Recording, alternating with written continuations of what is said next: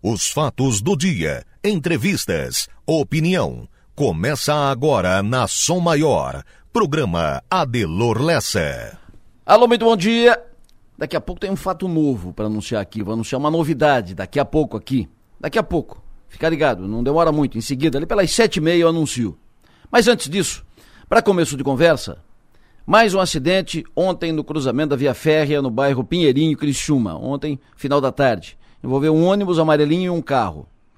No mesmo local, faz 15 dias, outro acidente envolvendo uma ambulância do SAMU. De vez em quando acontece acidente ali. Cruzamento da Via Férrea, passagem do trem, bairro Pinheirinho. Perguntar é preciso e não faz mal. Não passou da hora de remover os trilhos dali? Estrada de ferro é importante, claro.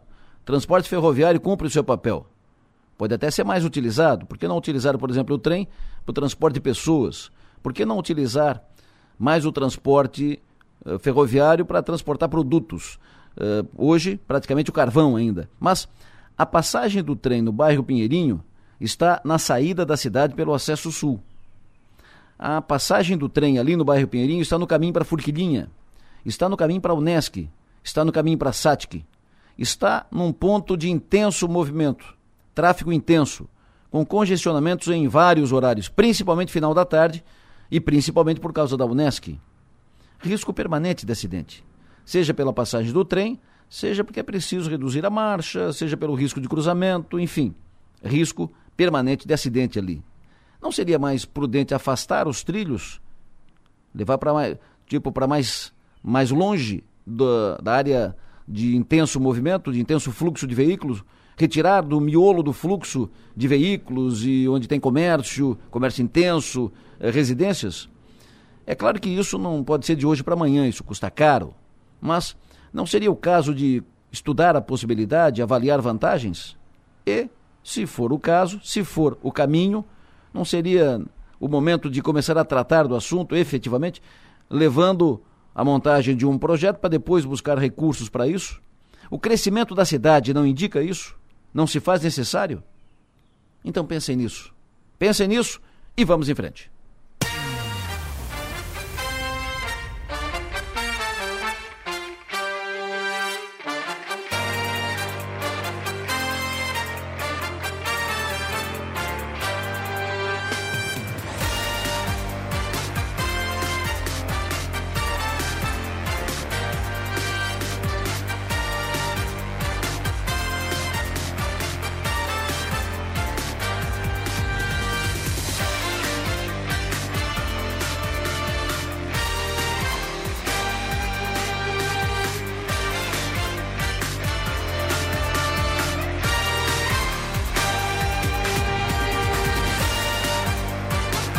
Sul do estado catarinense, 7 horas da manhã, 3 minutos. Estou aqui com Manuela Silva, que faz a produção do programa, com Marno Medeiros, que faz a operação técnica. E vamos juntos até as 9 e meia da manhã.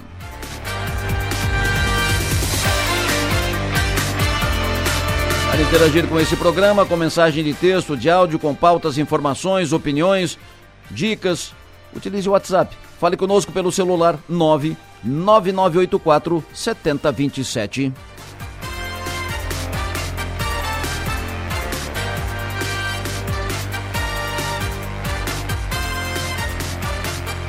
Hoje é dia 16 de dezembro, sexta-feira, sextou, uma das últimas sextas-feiras do ano 2022. Sexta-feira, 16 de dezembro, quero cumprimentar pelo aniversário o Albertina Manente Urbano. Bom dia, Albertina, parabéns. Quero cumprimentar o Kiko de Cocal do Sul, o Kiko do Kiko Automóveis. Parabéns pelo seu aniversário.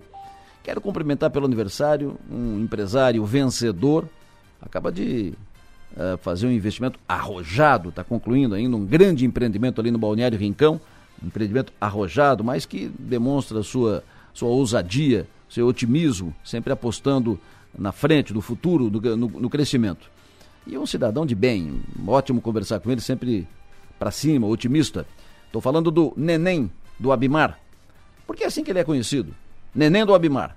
Hoje está de aniversário. Parabéns, neném, parabéns pelo seu sucesso e muita energia. Seja e faça feliz. Quero cumprimentar hoje também o Márcio Almeida pelo aniversário, o Rodrigo Casagrande, cumprimento hoje também a Ivonete Carminati, o Hilário Lessa, grande Hilário, Parabéns, um abraço, parabéns pelo aniversário. Cumprimento hoje também pelo aniversário Jaime Ambrósio e o Gilmar Pilco Júnior. A todos os aniversariantes, sucesso, muito sucesso, sucesso e energia. Amanhã de aniversário, o seu Arthur Zanoli, 82 anos, ex-prefeito de Sara. Parabéns pelo aniversário, seu Arthur. Dito isso, às 7 horas e 5 minutos, mão na massa, Enio Bis no ar. Primeira informação. Alô, Enio, muito bom dia. Pois não, bom dia, Adelor, bom dia para quem nos acompanha. E a Polícia Rodoviária Federal lançou ontem a Operação Rodovida. É a maior ação do ano de enfrentamento à violência no trânsito. Por quê? Porque abrange as festas de Natal, Ano Novo e também Carnaval. E tem como principal objetivo Opa, perdi o contato com o Enio Bis. Perdi o contato com o Enio Bis, daqui a pouco a gente retoma o contato com o Enio Bis. Enquanto isso, eu quero uh, registrar que amanhã o programa Retorno ali Origine vai começar mais cedo. Amanhã o Retorno ali Origine começa às 8 da manhã, porque às 9 horas eu faço um programa lá no Arroio do Silva, um programa especial lá no Balneário Arroio do Silva. Então, amanhã às nove eu faço um programa no Arroio, o Retorno à Origem vem para o ar às 8 horas da manhã. Depois do meu programa no Arroio vem o podcast da Maga. Depois vem o Nomes e Marcas com Astrid Barato. Uma bela entrevista com Astrid fiz. Está eh, gravado e vai para o ar amanhã. Uma bela entrevista, conversa, conversa boa e muito interessante. E vai passar rápido o tempo. Mas amanhã, Nomes e Marcas com Astrid Barato. E confirmando, daqui a pouco eu anuncio aqui, falo de um fato novo, uma novidade. Enio Bis. É contigo, Enio. Pois não, Adelor. Bom dia. Bom dia para você, para quem nos acompanha. A Polícia Rodoviária Federal, Adelor, lançou a Operação Rodovida, maior ação do ano de enfrentamento à violência no trânsito. Por quê? Porque abrange festas de Natal, Ano Novo e também Carnaval. E tem como principal objetivo reduzir os índices de violência no trânsito nesta época do ano, onde aumenta de forma considerável o movimento nas rodovias. O foco principal deste ano é combater a embriaguez ao volante. E a Operação Rodovida da Polícia Rodoviária Federal começou ontem e segue até o dia 26 de fevereiro.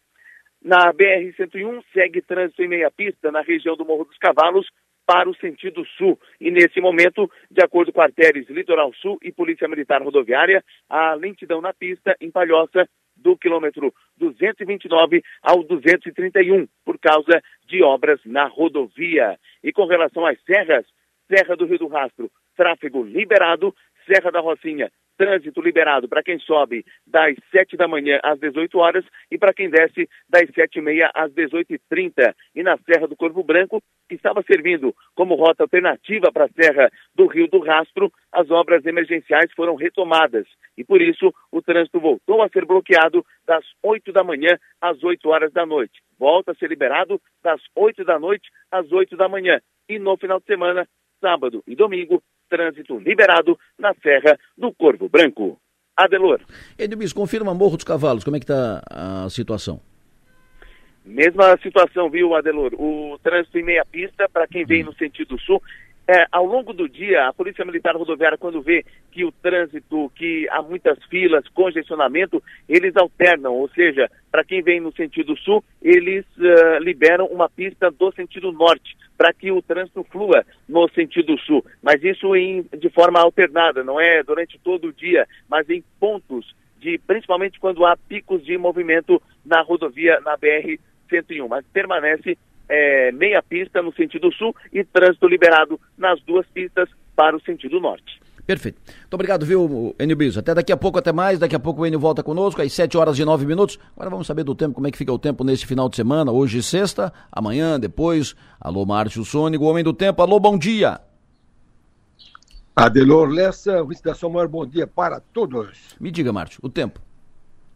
Pois é, Adelor, então começou Madrugada teve uma chuva forte aqui pela região de Criciúma, mas é interessante que choveu com trovada aqui em Criciúma e região.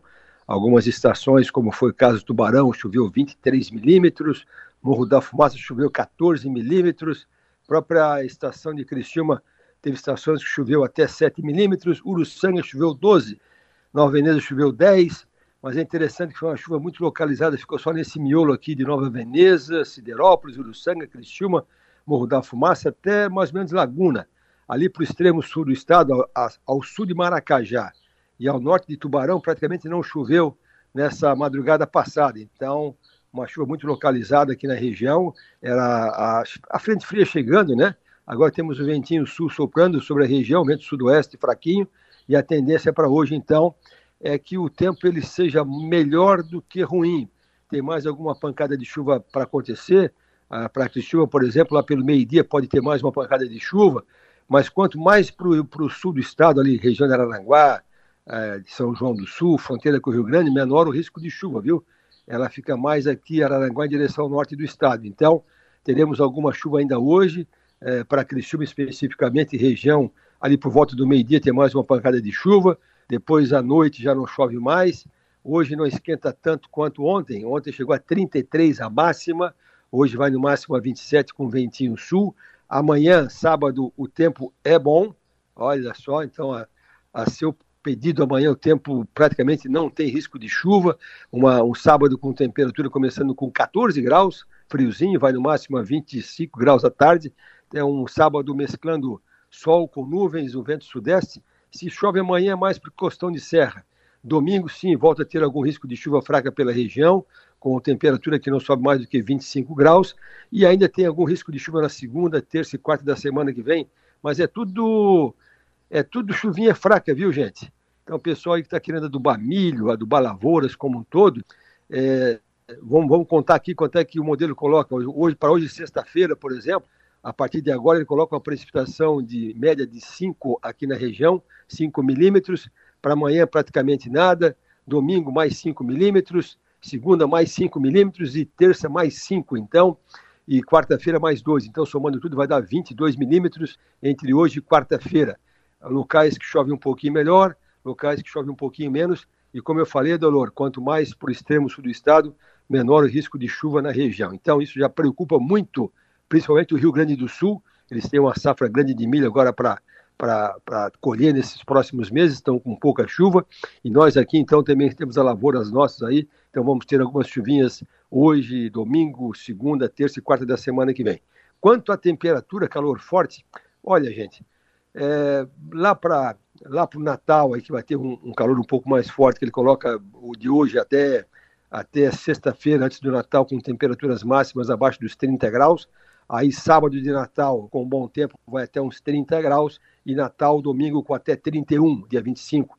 Mas a noite de Natal é gostosa, é gostosa que coloca uma temperatura à noite de 17 graus. Então, gente, é isso aí. O bom tempo amanhã e algumas pancadas de chuva leve no sábado, domingo, segunda e terça-feira da semana que vem.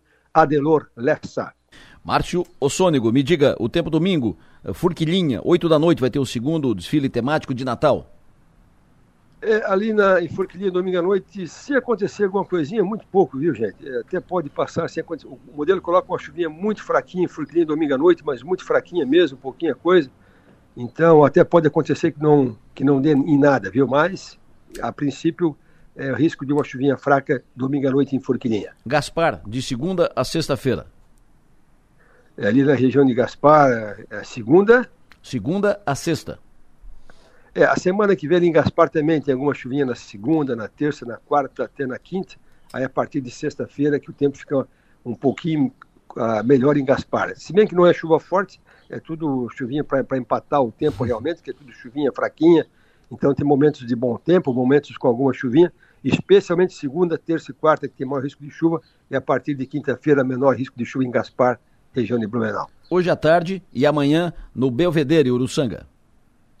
É, ali Uruçanga, é, é, é ali Uruçanga teve também alguma chuva nessa madrugada passada, né? Teve hum. alguma chuva boa, inclusive, em, algumas estações marcou a boa chuva, e hoje pode ter sim uma chuvinha ali em Uruçanga à tarde, viu? Pode ter. E hoje à tarde em Criciúma, chove? Também tem o risco de alguma chuva à tarde em Criciúma, é, fraca, mas tem. Hoje à tarde chove em Criciúma de novo. Perfeito, ouvinte. Pergunta Caxias do Sul, sábado e domingo. Ali para Caxias do Sul, como eu disse para ti antes, é, é quanto mais, mais para o sul, menor o risco de chuva, né? Hum. É, bom tempo ali Caxias do Sul no sábado e domingo. Se chove domingo é mais final de tarde devido ao aquecimento, que não é tanto também, não vai no máximo 25 graus. Então ele pega tempo bom na final de semana. O Beto Melo tem um compromisso no Arroio de Silva amanhã, a partir do meio-dia. Ele está preocupado com o tempo lá. É, o, pois é. é, turma do, turma do sambão, né? Hum. O, gente, amanhã Rui de Silva dificilmente chove, viu? Até o modelo colocava, até ontem colocava alguma chuvinha, mas agora está colocando bom tempo amanhã Rui de Silva, toda a região sul do estado. Tá Se chove no sábado é mais final da tarde e noite e olhe lá. Como é que vai ficar o tempo nesse fim de semana em Gramado? O Lico está te perguntando, Anselmo Furquilinha. É, Gramado mais ou menos que nem a região de, de Caxias do Sul, viu? Ele pega predominantemente bom tempo, sábado bom tempo, começando frio com até 8 graus, olha claro. só, domingo começando com 12 graus, e se chove domingo que pode chover, é mais a tardinha ali em Gramado, Canela e até mesmo lá para Caxias do Sul. Final de semana aqui na região dos lagos, aqui Balneário Rincão. É, o, o, região dos lagos, Balneário Rincão, final de semana, mais ou menos que nem Arroio de Silva, viu? Ele pega o sábado melhor, o sábado até ele passa o dia todo praticamente sem chuva, tem uma pancadinha leve madrugada e outra à noite. Sim. E domingo que é mais complicadinho, domingo já é mais, mais arriscado a chover fraco durante o dia. Perfeito. É a mesma previsão que vale ali para a região de Ilhas, Araranguá, né? É, o, também Aranaguá também, o sábado, ele, ele modificou bastante a previsão para sábado, coloca um tempo um pouco melhor no sábado. Tá bom. Aí domingo ele registra chuva, domingo até quarta-feira que vem, chuva fraca. Fechou, professor. Muito obrigado. Estamos conversando. Sucesso e energia. Bom trabalho. Até mais tarde. Até mais tarde, Adelor. Previsão do tempo. Oferecimento. Instituto Imas. H-Serve. Romance que não acaba na venda. E Raibel. O Márcio volta daqui a pouco atualizando a, a previsão. Depois das 8 horas da manhã, o Márcio volta conosco. Deputados catarinenses aprovaram ontem na Assembleia alterações no IPVA. O que vai mudar? A partir de quando? Vantagem, desvantagem para o motorista? A gente vai tratar disso, detalhar isso em seguida aqui no programa. Rodovia Alexandre Belloli, muito falada nos últimos dias, a obra atrasou e tal, movimento aqui, movimento ali e tal. Uh, informação é a seguinte: Alexandre Belloli, a obra termina na semana que vem. Atrasou principalmente por causa de problemas com desapropriações que foram necessárias ali para encaminhamento da obra. Estão fazendo agora a pintura uh, das, da sinalização horizontal, vão pintar faixa de pedestre e tal, e a obra deverá estar totalmente concluída na semana que vem, é a informação da rodovia Alexandre Belloli. Hoje assume novo comandante da Polícia Militar Criciúma, hoje 10 horas será apresentado o projeto completo, projeto arquitetônico da nova sede da Câmara de Vereadores de Criciúma, que deverá começar a ser construída em 2023. E hoje, eleição da Câmara de Vereadores, a presidência da Câmara de Vereadores de Içara. Ontem, os vereadores de Içara aprovaram um projeto que altera a previdência dos servidores municipais de Içara. Deveremos tratar disso daqui a pouco aqui no programa. Agora vamos à redação do 48, 7 e 17 agora. Tem um fato novo para anunciar em seguida. Fica ligado aí, daqui a pouco, daqui uns 15 minutos eu anuncio isso. Um fato novo para anunciar uma novidade, uma mudança em seguida. Stephanie Machado, redação do 48, bom dia. Bom dia, Delor, bom dia aos ouvintes. Uma abordagem policial chamou a atenção das pessoas que estavam no centro de Criciúma na tarde de ontem. Imagens repercutiram nas redes sociais e houveram críticas sobre a forma como os policiais teriam agido. Por isso, na noite de ontem, a Polícia Militar emitiu um comunicado esclarecendo o fato. Conforme a nota, a PM foi acionada após lojistas observarem que um homem rondava o estabelecimento. O suspeito não acatou a abordagem policial, o que gerou uma ocorrência de resistência, desobediência e ameaça. A nota na íntegra pode ser acessada no portal 48. Ainda outro destaque é de segurança. A Polícia Militar de Tubarão apreendeu um revólver calibre 32 cinco munições na noite de ontem, após receber denúncias de que um homem estaria utilizando a arma para cometer roubos na região a guarnição foi até a residência, mas não conseguiu encontrar o suspeito. Mas ao realizar rondas no local, foram encontradas a arma e as munições. O material foi apreendido e entregue na delegacia de polícia. Esses são alguns dos principais destaques desta manhã que podem ser conferidos no Portal 48. Adelor. Muito obrigado, Stephanie Machado, Portal 48, 4 numeral 8 por extenso.com.br. Manuela Silva, seguindo aqui nos destaques, o que, que contam agora as redes Bom dia, Delor. Bom dia aos ouvintes. A gente começa com destaque da NSC. Campeão da Copa do Mundo vai faturar mais de 200 milhões de reais. Veja as premiações. E PVA 2023 em Santa Catarina. Veja valor e calendário de pagamento. No UOL, destaque para a FIFA define Marrocos como sede do Mundial de Clubes em 2023 e metas de real por Ender podem render mais de 142 milhões de reais para o Palmeiras. No G1, destaque para suspeito de matar os quatro filhos no Rio Grande do Sul, já havia agredido a mulher e foi proibido de se aproximar dela. E a ANP leiloa nesta sexta-feira 11 blocos em áreas do pré-sal. A arrecadação pode chegar a 1,8 bilhão de reais. No Twitter, para fechar, já em clima de Copa do Mundo, a Argentina aparece em primeira colocada, seguida do nome do Messi, também França, Marrocos. A Copa do Mundo está acabando e aí a final domingo já está entre as tendências no Brasil neste momento no Twitter, Adelor. Perfeito, muito obrigado. Teu palpite para a final da Copa é? Argentina. Argentina. Uhum. Vamos apostar nós dois aqui. Eu sou França, tu é Argentina. É Segunda a gente conversa. Segunda a gente conversa. Vamos apostar o quê aqui? Vamos, depois a gente vê o que, o que, a gente aposta. Eu sou França, acho que vai, acho que vai dar. Estou torcendo para a França desde a abertura da Copa. Acho que sempre achei que a França seria o grande adversário do Brasil, seria finalista com, junto com o Brasil na, na Copa. A final seria Brasil e França. Lá no início da Copa, primeira rodada, disse isso. O Brasil decepcionou, caiu antes e a França chegou lá contra a Argentina. Ainda cravo minha, minhas fichas na França. Vou conversar daqui a pouco com o sobre isso. Mas antes, seguindo aqui com os destaques, os principais jornais impressos do Brasil, Folha de São Paulo, ministro Alexandre Moraes avança sobre líderes de atos, Polícia Federal prende um arsenal. Jornal Estado de São Paulo, proposta de equipe desfigura marco legal do saneamento. O grupo da transição quer rever incentivo a empresas privadas. Jornal O Globo, PEC trava na Câmara. Aquela PEC da transição. Votação é adiada para evitar desidratação os principais jornais do Brasil. Por aqui, Tribuna de Notícias destaca hoje: problemas no rotativo de Criciúma deixam usuários revoltados. Jornal Gazeta destaca hoje na, na sua capa.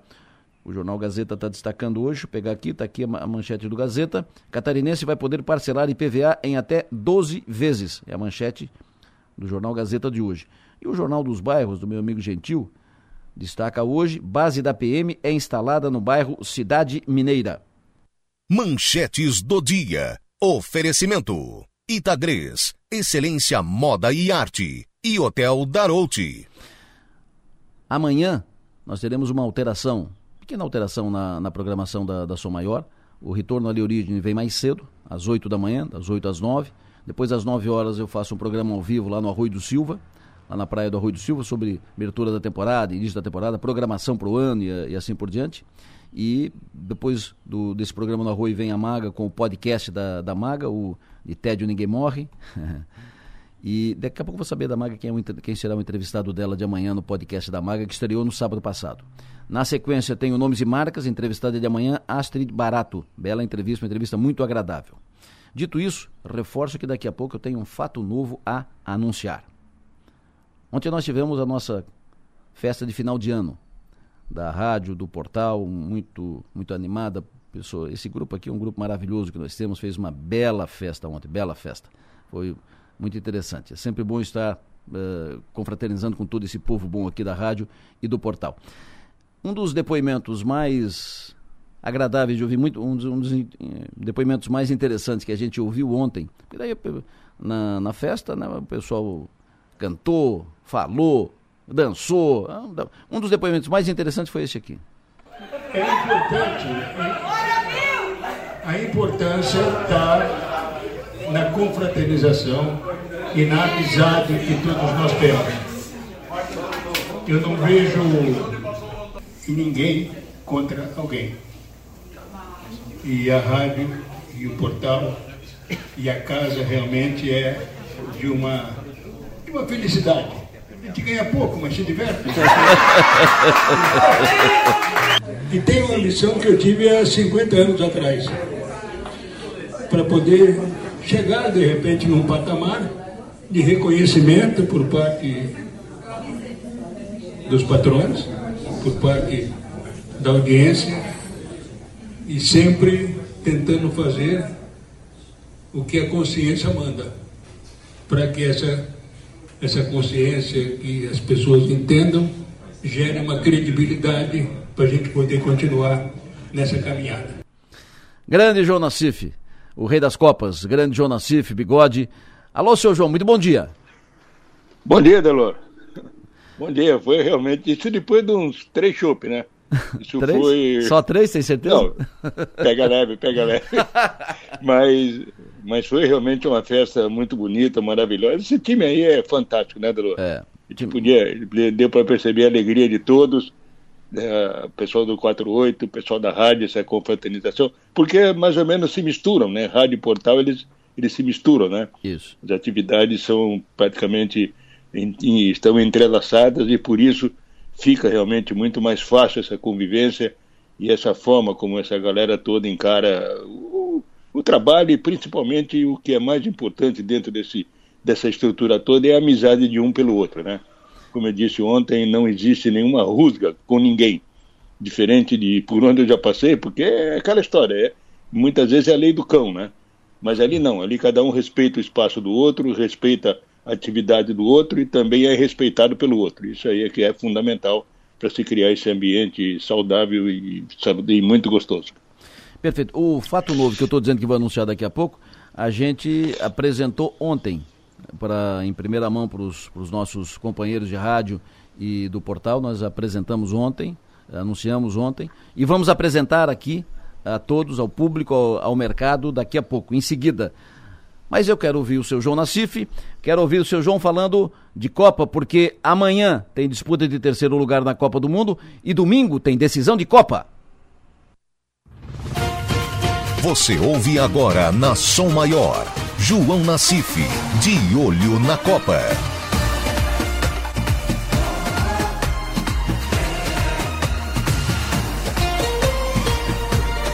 Chegou a final da Copa, seu João Nassif, mais uma Copa que você vai, Copa do Mundo. Amanhã, terceiro lugar e domingo, decisão da Copa Argentina e França. Qual é a tua expectativa, seu João? Como é que foi essa Copa, João Nassif? Olha, Delos, já foram 62 jogos, né? Falta esses dois aí para completar os 64, que é a proposta da FIFA, é o regulamento da competição. Olha, eu acho que a Copa valeu por algumas surpresas que apareceram, né? algumas decepções também, como por exemplo, sem falar na seleção brasileira, né, que perdeu numa situação realmente fora de qualquer contexto, né, na, na, forma como, como acabou tomando aquele gol da Croácia e da forma como foi eliminada. Mas eh, outras exceções, principalmente da Espanha, né, que vinha com uma boa credencial, um time renovado, um, um, conceito que não era diferente da própria seleção espanhola, mas se esperava um pouco mais. Acabou abrindo, abrindo a Copa com uma goleada de 7 a 0 em cima da Costa Rica, depois teve dificuldade na sua classificação e acabou sucumbindo é, contra Marrocos nas oitavas de final. A própria Alemanha, que também veio renovada. Agora, existem algumas situações, Adelor, que muitas vezes o futebol ele, ele mostra, mas não explica. Por exemplo, a Alemanha ela tem um jogador que é titular do Chelsea, o Kai Havertz, que é um atacante, que é um goleador. E esse jogador aí ficou praticamente no banco a Copa toda. Foi entrar, entrou um jogo durante a primeira fase, na fase, no, no último jogo, quando a Alemanha estava praticamente eliminada, ele entrou, acabou fazendo dois gols, mostrando a sua condição. E o técnico, teimosamente, deixou o cara de fora. A própria Espanha também não teve um centroavante, tem o Morata, que é um centroavante mais de área, mas ele é um jogador de movimentação. Então, para aquele toque-toque da Espanha, faltou o homem da conclusão. Foram duas decepções na primeira. Depois a Inglaterra, que aí trombou com a França, né? E aí fica uma coisa mais ou menos equilibrada. Mas a grande surpresa realmente foi Marrocos, né? que conseguiu eliminar conseguiu eliminar a Bélgica na fase no, na primeira fase, depois eliminou a Espanha e na sequência tirou da Copa também Portugal, que eram meus dois favoritos né, para chegar numa final de Copa. Mas foi a grande surpresa, perdeu para a França na situação em que, que dominou praticamente todo o jogo e aí acabou prevalecendo a camisa num jogo decisivo na busca da final. No, no fundo, Adel, acho que foi uma boa Copa, né? Faltam poucos gols aí para se, equipa, se equiparar uh, as Copas com mais, com, com mais gols na história e vamos torcer para que nós tenhamos aí amanhã e domingo jogos realmente importantes que possam trazer né, para o futebol principalmente uma situação bem, bem mais agradável. Por exemplo, a final né, entre França e, e, Argentina, colocando frente a frente aí Mbappé e Messi, dois jogadores é, com, é, sugeridos aí e até previstos para serem um deles ser colocado como o melhor do mundo. Então vamos esperar que realmente esses dois jogos tragam efetivamente um bom futebol e que nós tenhamos aí uma grande final no próximo domingo. Essa seleção bra brasileira, eu tinha, eu tinha certeza, convicção de que ela ia para a final, apostava muito, estava muito confiante com essa, com essa seleção. E a decepção foi, foi semelhante àquela de 82, aquela seleção que a gente tinha convicção de que eh, era uma, uma das melhores e que ia para a final e com, com real possibilidade de ser campeã. E que não foi, acabou não indo e caiu. Foi uma frustração geral. E essa também. Concordam? Concordo, mas eu acho que de 82 a frustração foi bem maior, né? Porque o futebol que aquela seleção apresentava era de primeiro nível, era da melhor qualidade, coisa que nós não vimos nessa seleção brasileira. Esse futebol envolvente, esse futebol é, com, com, com, as linhas todas harmônicas, e viveu muito da individualidade. Então impressiona, Delor, com o Vinícius Júnior, por, por aquilo que faz, o Rafinha, que é um jogador também de muita habilidade, bom no um contra um, o Neymar, que dispensa comentários mas eu acho que como um todo a seleção brasileira não teve aquela, aquela qualidade para poder superar os seus adversários, tanto é que tirando a vitória sobre, sobre a Coreia do Sul nas quartas de final, as outras foram ajustadas, 2 a 0 na Sérvia, 1 a 0 com dificuldade na Suíça, né, teve um empate também da seleção brasileira na partida, a derrota, aliás, para Camarões, mesmo com o time reserva, mas se olharmos o time reserva que foi a campo, é uma verdadeira seleção, então, aquele jogo da Coreia é que deixou uma imagem de que poderíamos chegar um pouco mais longe, poderíamos até chegar à final. Mas foi um, foi um, foi, foi um jogo atípico dentro da campanha que fez a seleção brasileira. E a derrota para a Croácia aconteceu naquelas circunstâncias que nós sabemos. Tivesse realmente um time com mais consciência daquilo que poderia fazer dentro de campo, certamente o Brasil não precisaria tomar aquele gol que tomou e levar a decisão para os pênaltis. Mas, infelizmente, aconteceu. Mas eu digo que a, que a frustração, e, e eu estava, foi a Copa que eu acompanhei ao vivo, né, trabalhando lá na Espanha, foi a grande frustração que aconteceu no futebol brasileiro. Acho que não teve uma outra Copa é, tão frustrante quanto aquela. Mesmo nas outras em que o Brasil foi derrotado, com bons times, com bons talentos, né, como foi em 2000, 2006, o próprio em 98, quando chegou na final, mas de qualquer maneira, 82 para mim foi, foi o, o, o ponto máximo da frustração de seleção brasileira em Copa do Mundo. Seu João Nassif, nosso rei de Copas, de olho na Copa. João Nassif, de olho na Copa. Oferecimento. Projetar imóveis. Zamaco Comércio de Ferro. Corte de chapa a laser. Xerife Steak. Tudo para o seu churrasco. Do Doutor Steak e Bar. Plaçom. Presença global. Atendimento personalizado. E telha de fibrocimento é Imbralite, a única com 10 anos de garantia. O fato novo. Qual é o fato novo que eu tenho para anunciar? O que, que eu vou anunciar? Fato novo, a novidade. Em seguida, depois do intervalo. Um abraço para o Marçal. Marçal é o homem do, da boleia, do, do caminhão, tá para cima e para baixo, correndo o Brasil inteiro. E agora, neste momento, ele tá ali na beira-mar, no, no Rincão, uh, fazendo sua caminhada do dia. Um abraço para o Marçal, bom dia, sucesso e energia, ótimo final de semana. Fato novo. O fato novo é o seguinte, agora 7 horas e 38 minutos. O fato novo. Em time que está ganhando não se mexe. Mexe. Time que está ganhando também tem que mudar, sim, para continuar ganhando. Porque não pode marcar passo. Tem que acompanhar os movimentos novos tem que se atualizar sempre, estar sempre na sintonia. A Som Maior tem quase 40 anos. Espaço privilegiado, consolidado no mercado. Liderança absoluta no seu segmento. Liderança no modelo e jeito de fazer. Porque sempre acompanhando os movimentos externos. Ouvindo o que diz e orienta a voz das ruas. A Som Maior está bem. A Som Maior está ganhando. Mas precisa mudar para ficar mais moderna e continuar ganhando. Som Maior tem a marca da modernidade, do pioneirismo, e isso será preservado. Sempre adiante. Para frente, para cima. Mas mudar para onde? Qual direção? O quanto e como mudar? Isso não pode ser feito por achismo, por ouvir dizer. Tem que estudar, pesquisar, testar, pensar, ousar. Para isso, nós acionamos uma empresa especialista, competente, qualificada, reconhecida no mercado para tratar disso, para encaminhar isso. Nós entregamos o assunto para a Cacto, que pilotou esse processo desde o início e assina essa mudança que será anunciada agora. Estou aqui com os diretores, sócios proprietários da Cacto Publicidade, Carlos Alberto Costa Barata. Bom dia. Bom dia, José Delor Lessa. Tudo bem, Betinho? Prazer te Já receber que fala aqui, meu nome querido. completo, te, te Isso. revelo teu nome completo também, José Delor Lessa. JL. JL. Betinho, prazer te receber aqui, querido. Fernando Maranhão, muito bom dia. Bom dia, Delor. Bom, ah, mudar como? Como mudar? O que mudar? Vocês eh, encaminharam todo esse, esse processo.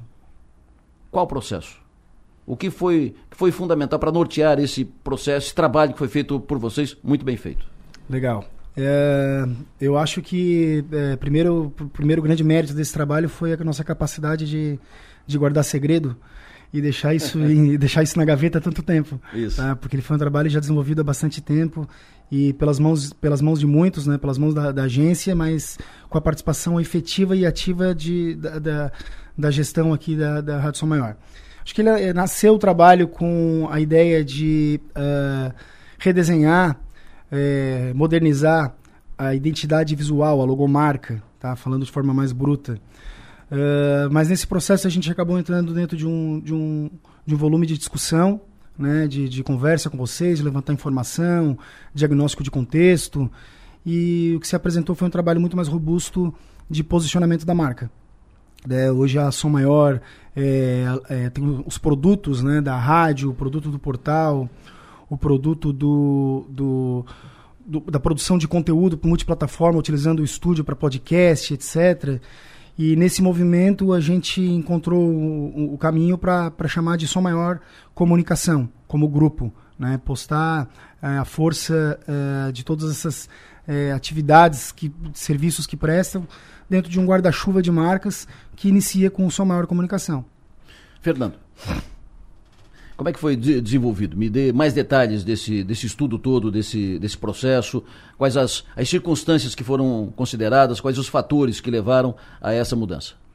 Então, a partir do, do desejo da, né, da, da Som Maior de, de atualização, de, de buscar um, algo mais contemporâneo, enfim, é, a gente começou a construir um processo dentro da metodologia que a gente tem dentro da agência, é, trabalhando é, forte num, num, num- ponto de construção do diagnóstico, entender melhor o DNA da, da marca, é, das marcas que estão afins, e aí a gente foi é, construindo, digamos assim, esse trabalho é, passo a passo até chegar no, né, no, no que se vê, que é uma parte né, que todo mundo vai começar a ter contato agora, que é o, que é o desenho da marca, né, é, tipografia, enfim, é, os aspectos visuais, mas outros pontos também de, de como que essa marca se constrói no olhar é, interno, é, como que ela, quais são os, os caminhos, as diretrizes, como é que ela vai trilhar essa, essa construção, né, é, ou esse fortalecimento do, do, do novo posicionamento da marca. Arthur, Arthur Lessa, nosso gerente de conteúdo aqui também no, no estúdio e, evidente, participação direta ne- nesse processo. O que, que é- o que que foi fundamental para isso, Arthur? Bom dia. Eu- bom dia. É, eu acho muito interessante essa, essa informação de que não é só uma, uma mudança do visual, não é só uma logo nova. É, a gente já trocou, por exemplo, eu estava comentando com o Fernando, que é muito diferente o 48 da Som Maior nisso, porque o 48 por ser algo muito mais nascido na modernidade, já nasceu digital, essa já é a terceira logomarca, falando mais bruto como o Beto falou, é a terceira logomarca do 48. E da Som Maior, é, como Som Maior, desde que desde que tu voltou a Som Maior e recolocou o nome de Som Maior, é, ficou 15 anos, mais de 15 anos, com essa mesma, com essa mesma bola, com o símbolo do maior, então não, não mudou. É mais do que isso, é realmente um reposicionamento, é, é, é colocar para fora o que a gente já conhece aqui de dentro, que é a união, ah, o 48 e a Som Maior, é, eles têm o mesmo núcleo, eles têm a mesma criação de, de conteúdo, é, é, mesmo que tenha uma equipe mais voltada à rádio e uma equipe mais voltada ao 48, aqui dentro as, os assuntos são discutidos, um co contribui com o outro, um, é, quando precisa, entra na, no papel do outro, como um time de futebol mesmo, para para cobrir alguma coisa, para apresentar melhor. Então, a, esse, essa conceituação da Som Maior Comunicação, que é, que é tirando a parte visual, é a grande consolidação do grupo, da empresa de comunicação, que tem vários canais. E entre esses canais tem a Rádio Som Maior, super consolidada. Tem o 48 também já consolidado, mesmo com 5 anos, que para uma empresa é, é, é, é, um tempo curto para consolidação, mas por, pela força da Som Maior, o 48 já está consolidado também como um grande veículo de comunicação. Então a gente só juntou isso, até porque para a gente surpreendia muito que ainda havia pessoas que acompanhavam o 48 e acompanhavam a Som Maior e não faziam a ligação dos dois. Isso. E tinha a surpresa. Ah, mas, mas tu trabalha nos dois? É. Ah, mas os dois são juntos? São juntos. São juntos. Mesmo lugar, mesmas pessoas, mesmas cabeças, mesma linha de raciocínio. Então, isso, isso eu vi como a parte mais, assim, é, importante de botar no papel o que a gente já, já conhecia. E outra questão também que, que eu acho muito interessante, foi o que a gente discutiu ontem na, na apresentação para a nossa equipe, é que esse trabalho fez muito o que é, eu ouço muito o Igor Drude, por exemplo, faz, falar de cultura organizacional, que é escreve e põe e apresenta e simplifica e, e, a, e desenha coisas que tu sabe, mas tu nunca botou no papel. Que é, por exemplo, para quem que a gente está para quem que a gente está falando? A gente botou isso, que é o, a pessoa normal, que é o falar de igual para igual, ninguém se surpreendeu ontem. Como eu sabia que ninguém ia se surpreender. Mas todo mundo, ah, é isso. Ah, é isso mesmo. É essa pessoa. A gente nunca tinha aqui dentro feito a persona, o boneco, assim, para quem a gente vai falar. Em quem que a gente pensa quando a gente vai falar? A gente fala, ah, no pessoal do bairro, no pessoal do centro, no empresário, no, no trabalhador tal. Mas quem é? São pessoas comuns, são pessoas que têm sua família, que sai do trabalho vai para casa, que no fim de semana vai curtir uma praia, vai curtir uma piscina. Então, é, isso tudo fez parte do, esse, do processo. Esse, esse aspecto de, de, de, se chegar no resultado que ele é óbvio. Isso. Né?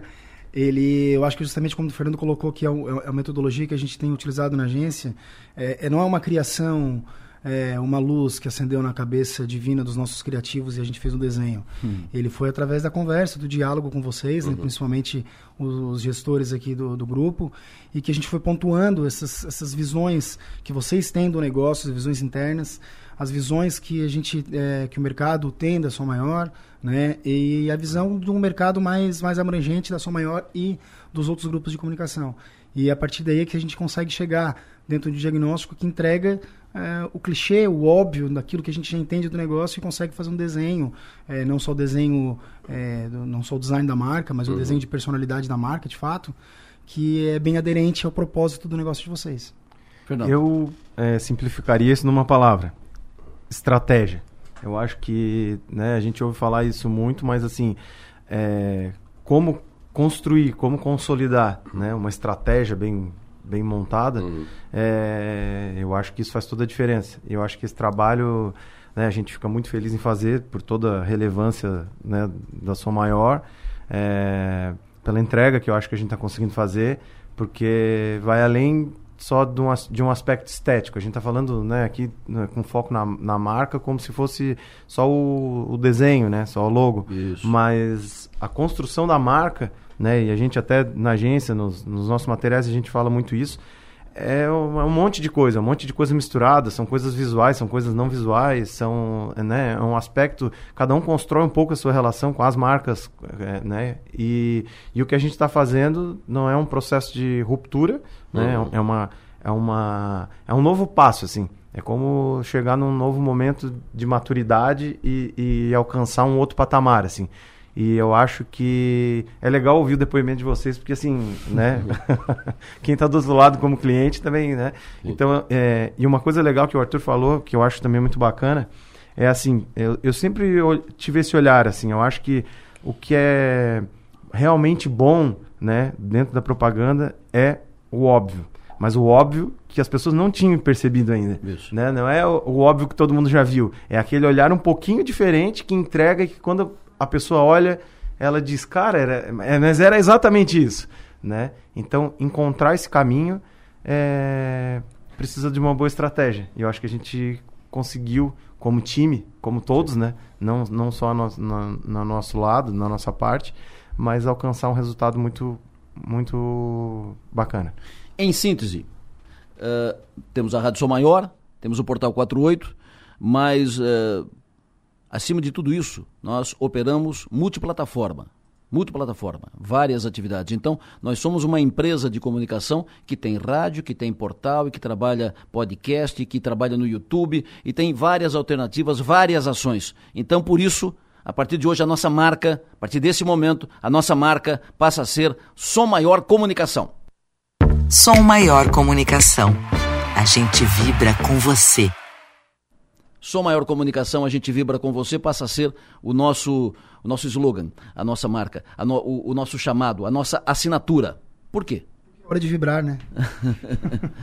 é, eu acho que a construção desse, desse conceito é, também foi muito legal, porque assim, a gente foi lá buscar no, no, no que que tava, no, né, o que que já tem lá no DNA é, da Som Maior é o que, que conecta essas, essas relações entre a Som Maior, entre o 48, né, a Rádio Som Maior e o 48, que são as duas operações mais é, é, visíveis, digamos assim, né, e outras que vão ser desencadeadas, né, outros, outros núcleos que vão ser desencadeados a partir do, do lançamento desse projeto também.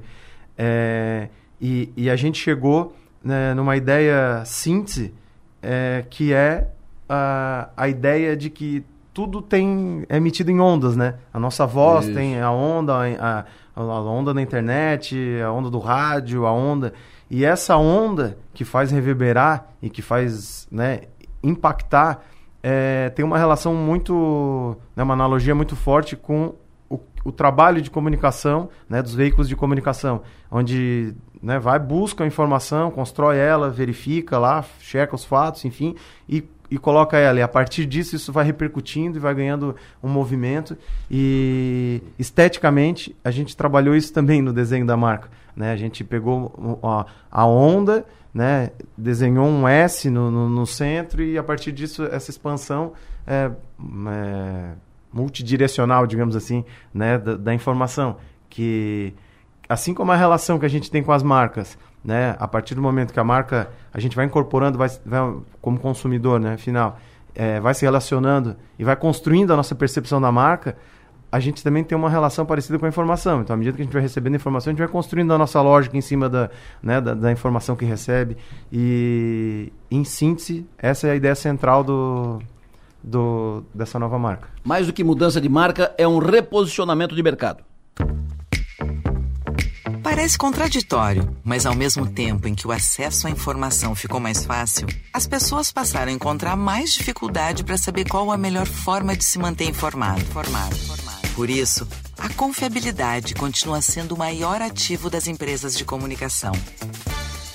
Estar próximo às pessoas, ouvindo, informando e divertindo, está no DNA da Som Maior Comunicação. Maior comunicação. Conteúdo que ganha vida em ondas.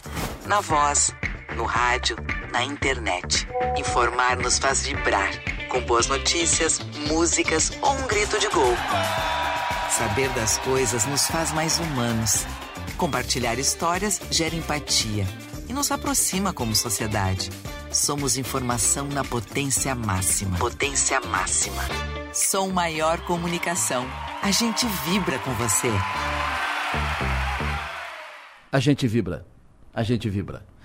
Interessante essa, essa ideia da, da marca nas ondas. Quem vai agora, quem, nós somos rádio aqui, nós não uhum. estamos uh, em, né, em, imagem. O pessoal já está 648, com certeza. E aí já está no. Importante isso, já está no, no 48, em seguida no, no 48, em seguida no YouTube, em seguida no meu Instagram, em seguida. Então vai ver a nossa nova marca que é baseada em ondas. Né, em ondas. É a, no, a nova marca que tem as cores.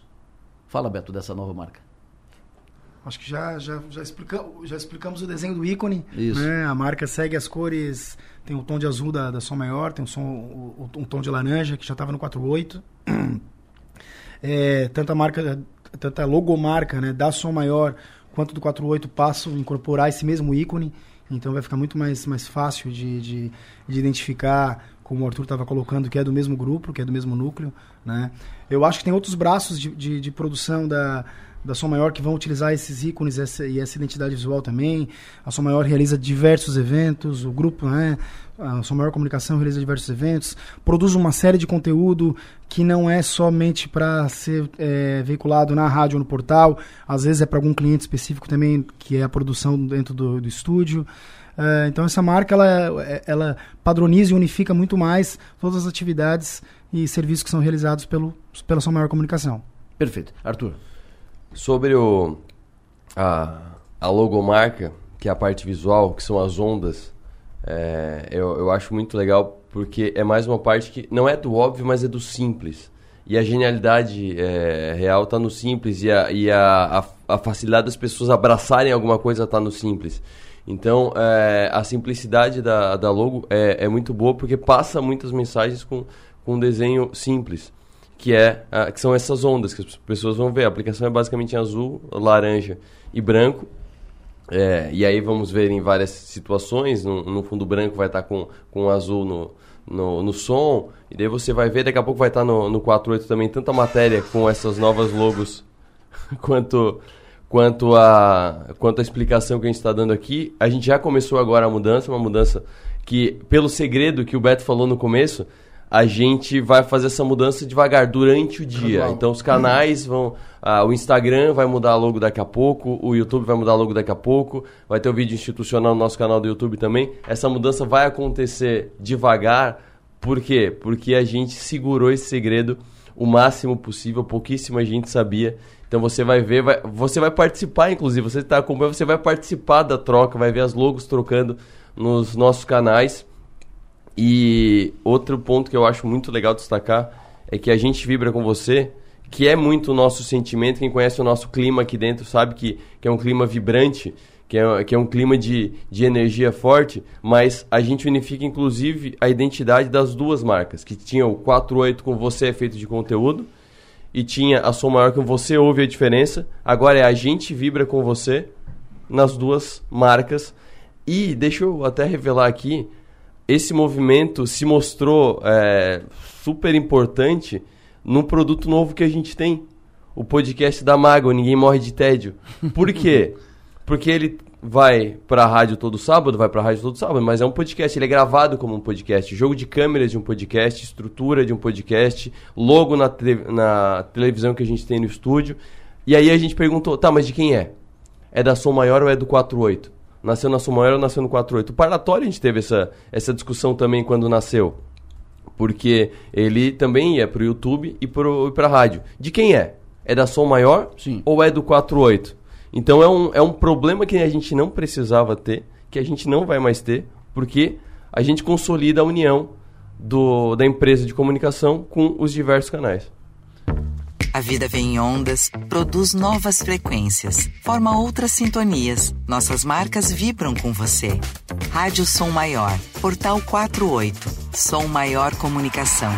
A gente vibra com você. A gente vibra com você e vocês fazem a gente vibrar cada vez mais. Um belo trabalho, belíssimo trabalho.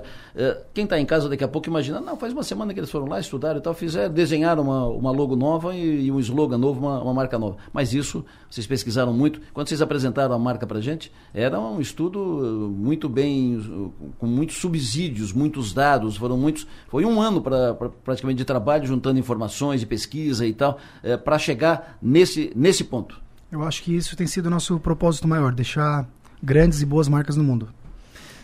Fernando, foi um prazer mais uma vez trabalhar com, com vocês. Imagina, a satisfação é nossa, eu acho que é, é bom, a gente fica muito feliz né, quando chega nesse ponto de, de né, da entrega final, do negócio ganhar vida e, e todo mundo ficar feliz e sentir que realmente é, a gente entregou nesse processo o nosso melhor. Foi um grande trabalho. Beto, Fernando, muito obrigado, muito obrigado, muito obrigado e parabéns. Parabéns, um grande trabalho. altura da Cacto, uh, um grande trabalho, trabalho de alto nível, muito bem, muito bem, muito bem recheado, muito bem sustentado. Muito obrigado, foi um prazer tê-los conosco e mais uma vez vocês estão na história da Rádio Som Maior. Mais uma vez, positivamente, vocês estão na história da Rádio Som Maior. Muito obrigado, Beto. Obrigado pela oportunidade. A gente está realizando esse trabalho novamente em conjunto e, e, nova, e novamente é só o começo. Fechado. Betinho, meu querido Fernando, muito obrigado para vocês pela vinda aqui e pelo trabalho feito por mais uma, pra, por mais uma obra entregue para a Rádio Som Maior. Obrigado e sucesso à Som Maior Comunicação. Arthur. Deixa eu só dar mais uma dica aqui para quem quer já acompanhar a, a logomarca, acompanhar mais o processo. A gente apresentou ontem para nossa equipe a, a logomarca e teve alguns que não se seguraram muito. Então eu sugiro assim, pense em quem você sabe que, que participa aqui da rádio e vai dar uma olhada nos stories dessas pessoas. Você vi. vai ver essa, essa, essa nova logomarca, essa nova identidade visual em alguns. Não vou nem falar quem é, vai pesquisar. Eu já vi, eu já vi, já vi por tudo e tá espalhado isso. É, ontem eles perguntaram, posso postar? Não, não, espera eu anunciar primeiro amanhã, né? É. Espera eu anunciar, não, não me fura. Uhum. E aí depois do anúncio feito, fato novo anunciado, isso, isso está já na, nas redes, no Instagram, está aqui na, uh, no YouTube e tal. E Ó, a Maga já veio aqui, ó. Vou mostrar o logo novo, assim, pode mostrar. Pode Agora pode mostrar. Todo mundo está mostrando já e uh, isso, isso tem a ver com a nossa, o nosso estilo. O nosso estilo. E a gente bate muito naquela tese que foi a minha primeira fala, aqui, primeira frase. Time que está ganhando também se mexe time que está ganhando também deve ser uh, alterado, também deve ser renovado, também deve uh, avançar para estar sempre em sintonia com os novos com os novos tempos, sempre ouvindo a voz das ruas e sempre sempre avançando, avançando, caminhando para frente, olhando para cima, sempre de olho, foco ligado na modernidade. Parece contraditório, mas ao mesmo tempo em que o acesso à informação ficou mais fácil, as pessoas passaram a encontrar mais dificuldade para saber qual a melhor forma de se manter informado. Formado. Por isso, a confiabilidade continua sendo o maior ativo das empresas de comunicação. Estar próximo às pessoas, ouvindo, informando e divertindo, está no DNA da Som Maior Comunicação. Conteúdo que ganha vida em ondas na voz, no rádio, na internet. Informar nos faz vibrar, com boas notícias, músicas ou um grito de gol. Saber das coisas nos faz mais humanos.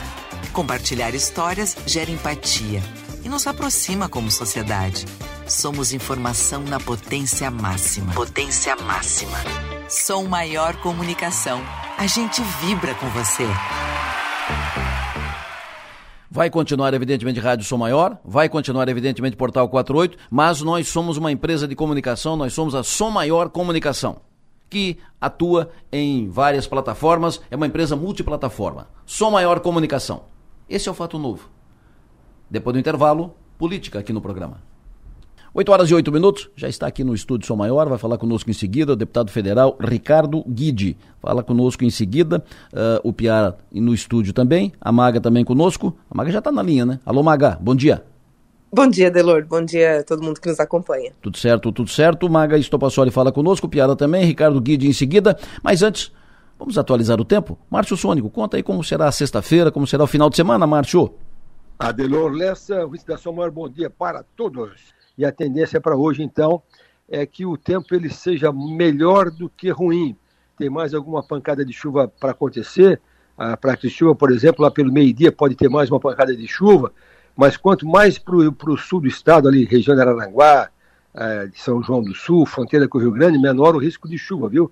Ela fica mais aqui, Araranguá, em direção ao norte do estado. Então, teremos alguma chuva ainda hoje, eh, para Criciúma especificamente, região ali por volta do meio-dia tem mais uma pancada de chuva, depois à noite já não chove mais, hoje não esquenta tanto quanto ontem, ontem chegou a 33 a máxima, hoje vai no máximo a 27 com ventinho sul, amanhã, sábado, o tempo é bom, olha só, então a, a seu pedido amanhã o tempo praticamente não tem risco de chuva, uma, um sábado com temperatura começando com 14 graus, friozinho, vai no máximo a 25 graus à tarde, é um sábado mesclando sol com nuvens, o vento sudeste. Se chove amanhã é mais para costão de serra.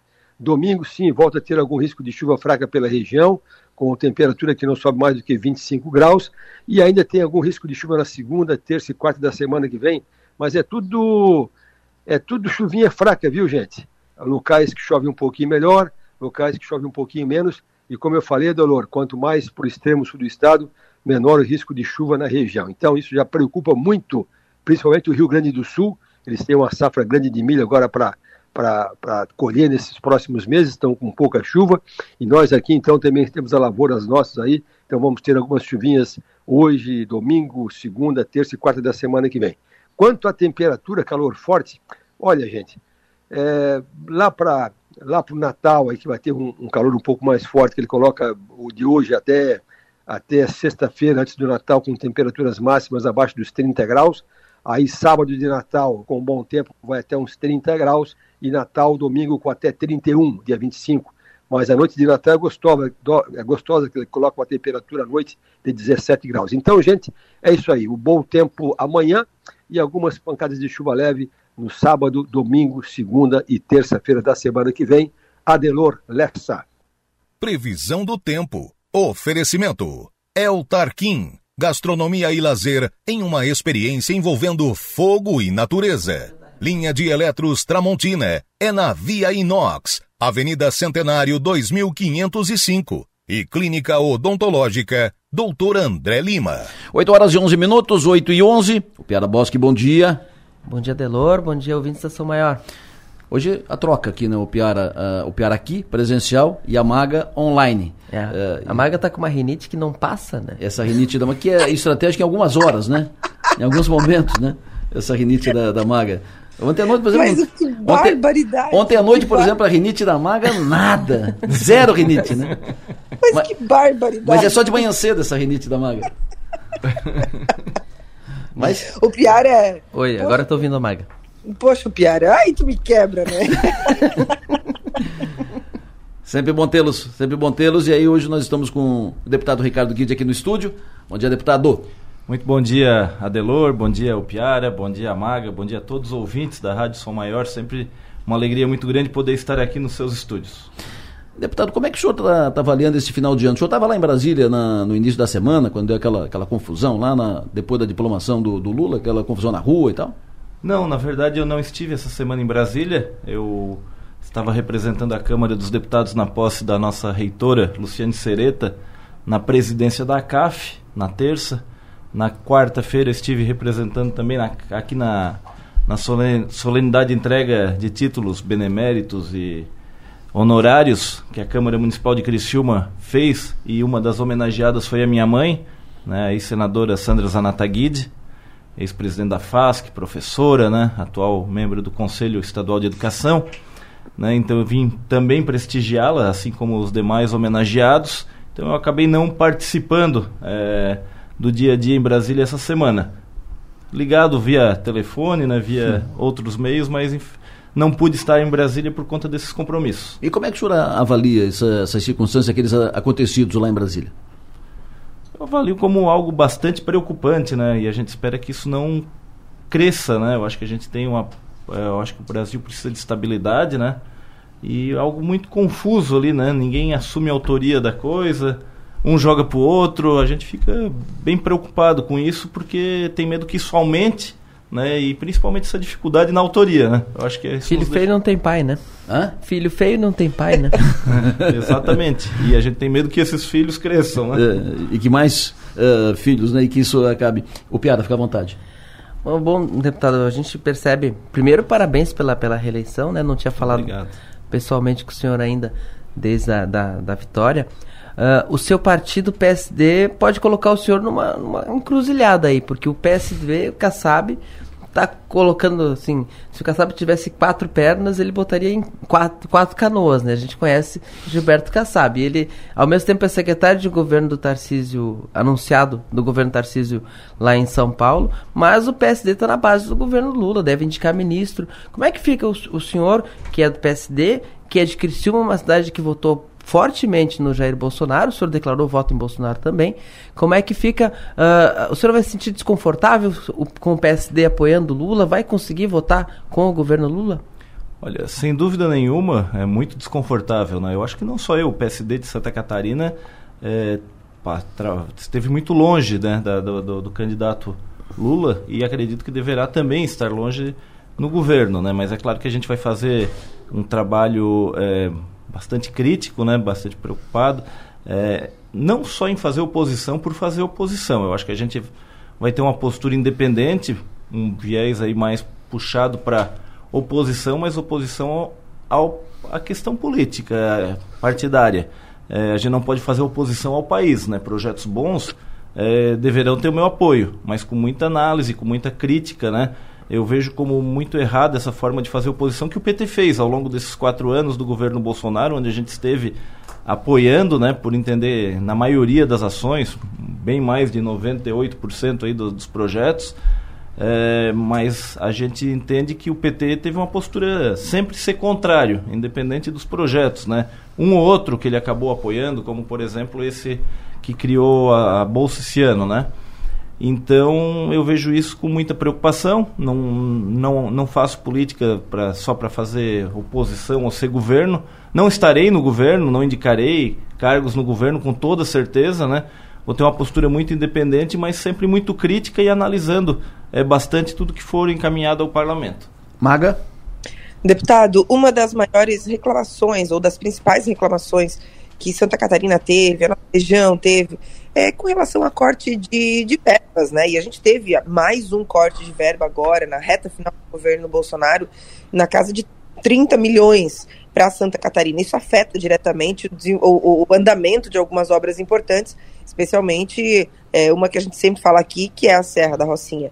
O que fazer na próximo, no próximo mandato para evitar que isso volte a acontecer?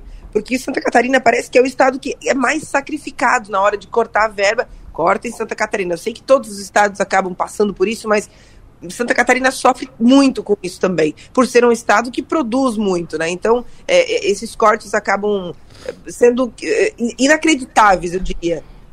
O que, que faltou nessa, nesse mandato e o que, que vai ter no próximo para garantir que isso tenha menos chance de acontecer? Bom, sem, sem dúvida nenhuma, né?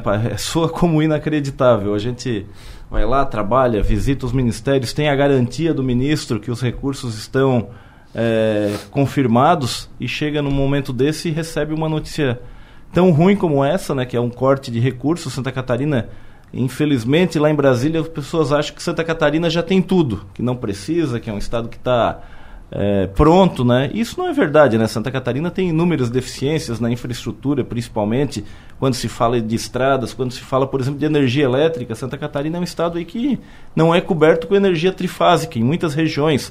A região extremo sul aqui é um exemplo que muitas empresas deixaram de se instalar porque não tem qualidade de energia elétrica. Isso é um absurdo, falando em quando se fala que Santa Catarina não precisa de nada e não tem energia elétrica, que é algo básico em muitos municípios, é, com qualidade, né, com força para uma indústria se instalar. É, então isso é completamente essa visão que o Brasil tem de Santa Catarina com certeza é completamente equivocada.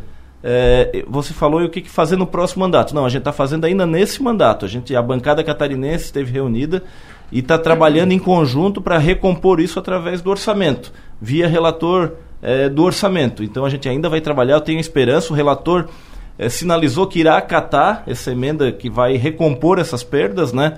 Mas é claro que isso também precisa ser aprovado na próxima semana. O, o, o orçamento deverá ser votado na próxima terça ou quarta-feira e a gente vai seguir trabalhando, fazendo é, as nossas articulações, o nosso trabalho, para que a gente possa recompor essas perdas que para Santa Catarina são fundamentais. A obra da Serra da Rocinha eu me lembro, sempre falo, foi a primeira. É, logo que eu assumi, eu estive com o ministro, hum. o Tarcísio. Isso. E sempre protelando, mas sempre dando garantia que seria entregue, né? E eu não acredito, eu, eu, a gente fica muito chateado de ver passar o governo e, e deixar a obra, uma obra bonita, uma obra importante, né?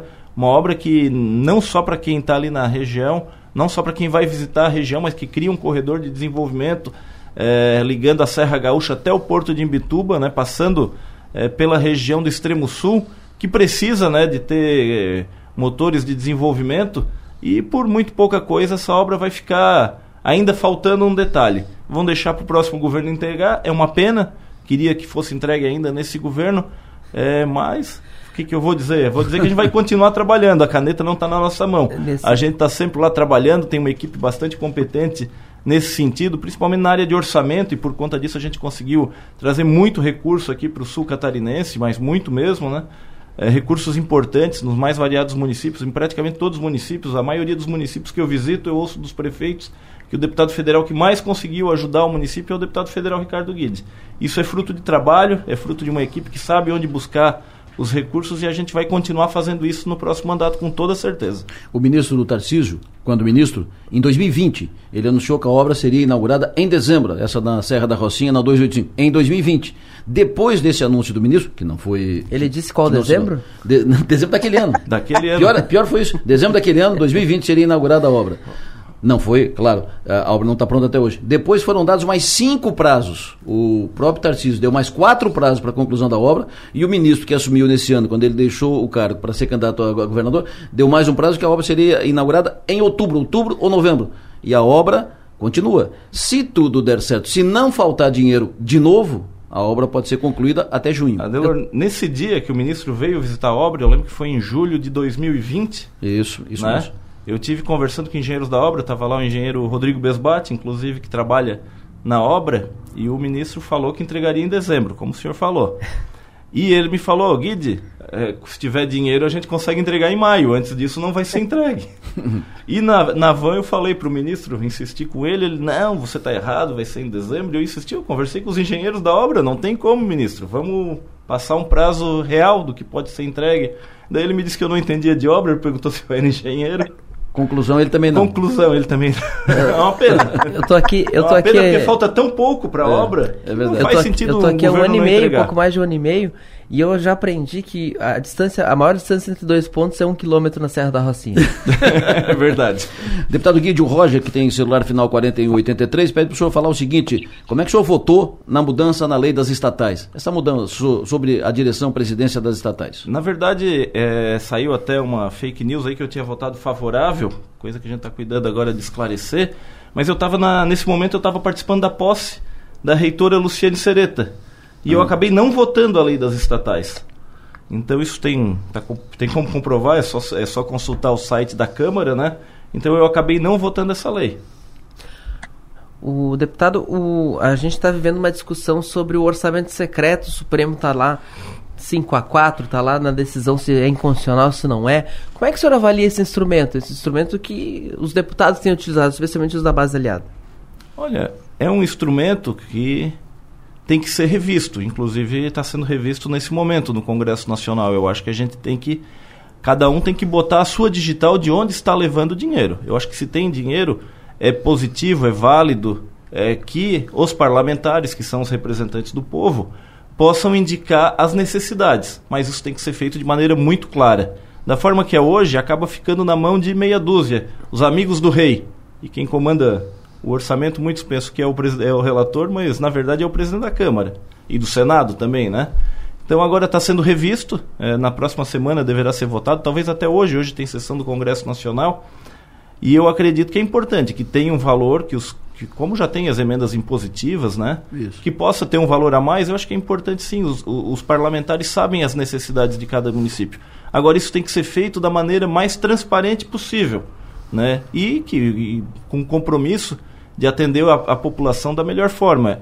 O que eu tenho indicado aqui na região tem esse viés. Eu acho que por conta disso a gente conseguiu a reeleição e por onde passa a gente é identificado como é, é, vamos, padrinho, vamos dizer, de, de, obras importantes e que vem melhorando a vida das pessoas. Por exemplo, aqui em Criciúma, é, as, as poltronas do Hospital São José, um investimento pequeno, mas muito bem colocado, que mexeu, melhorou a vida de muita gente, né?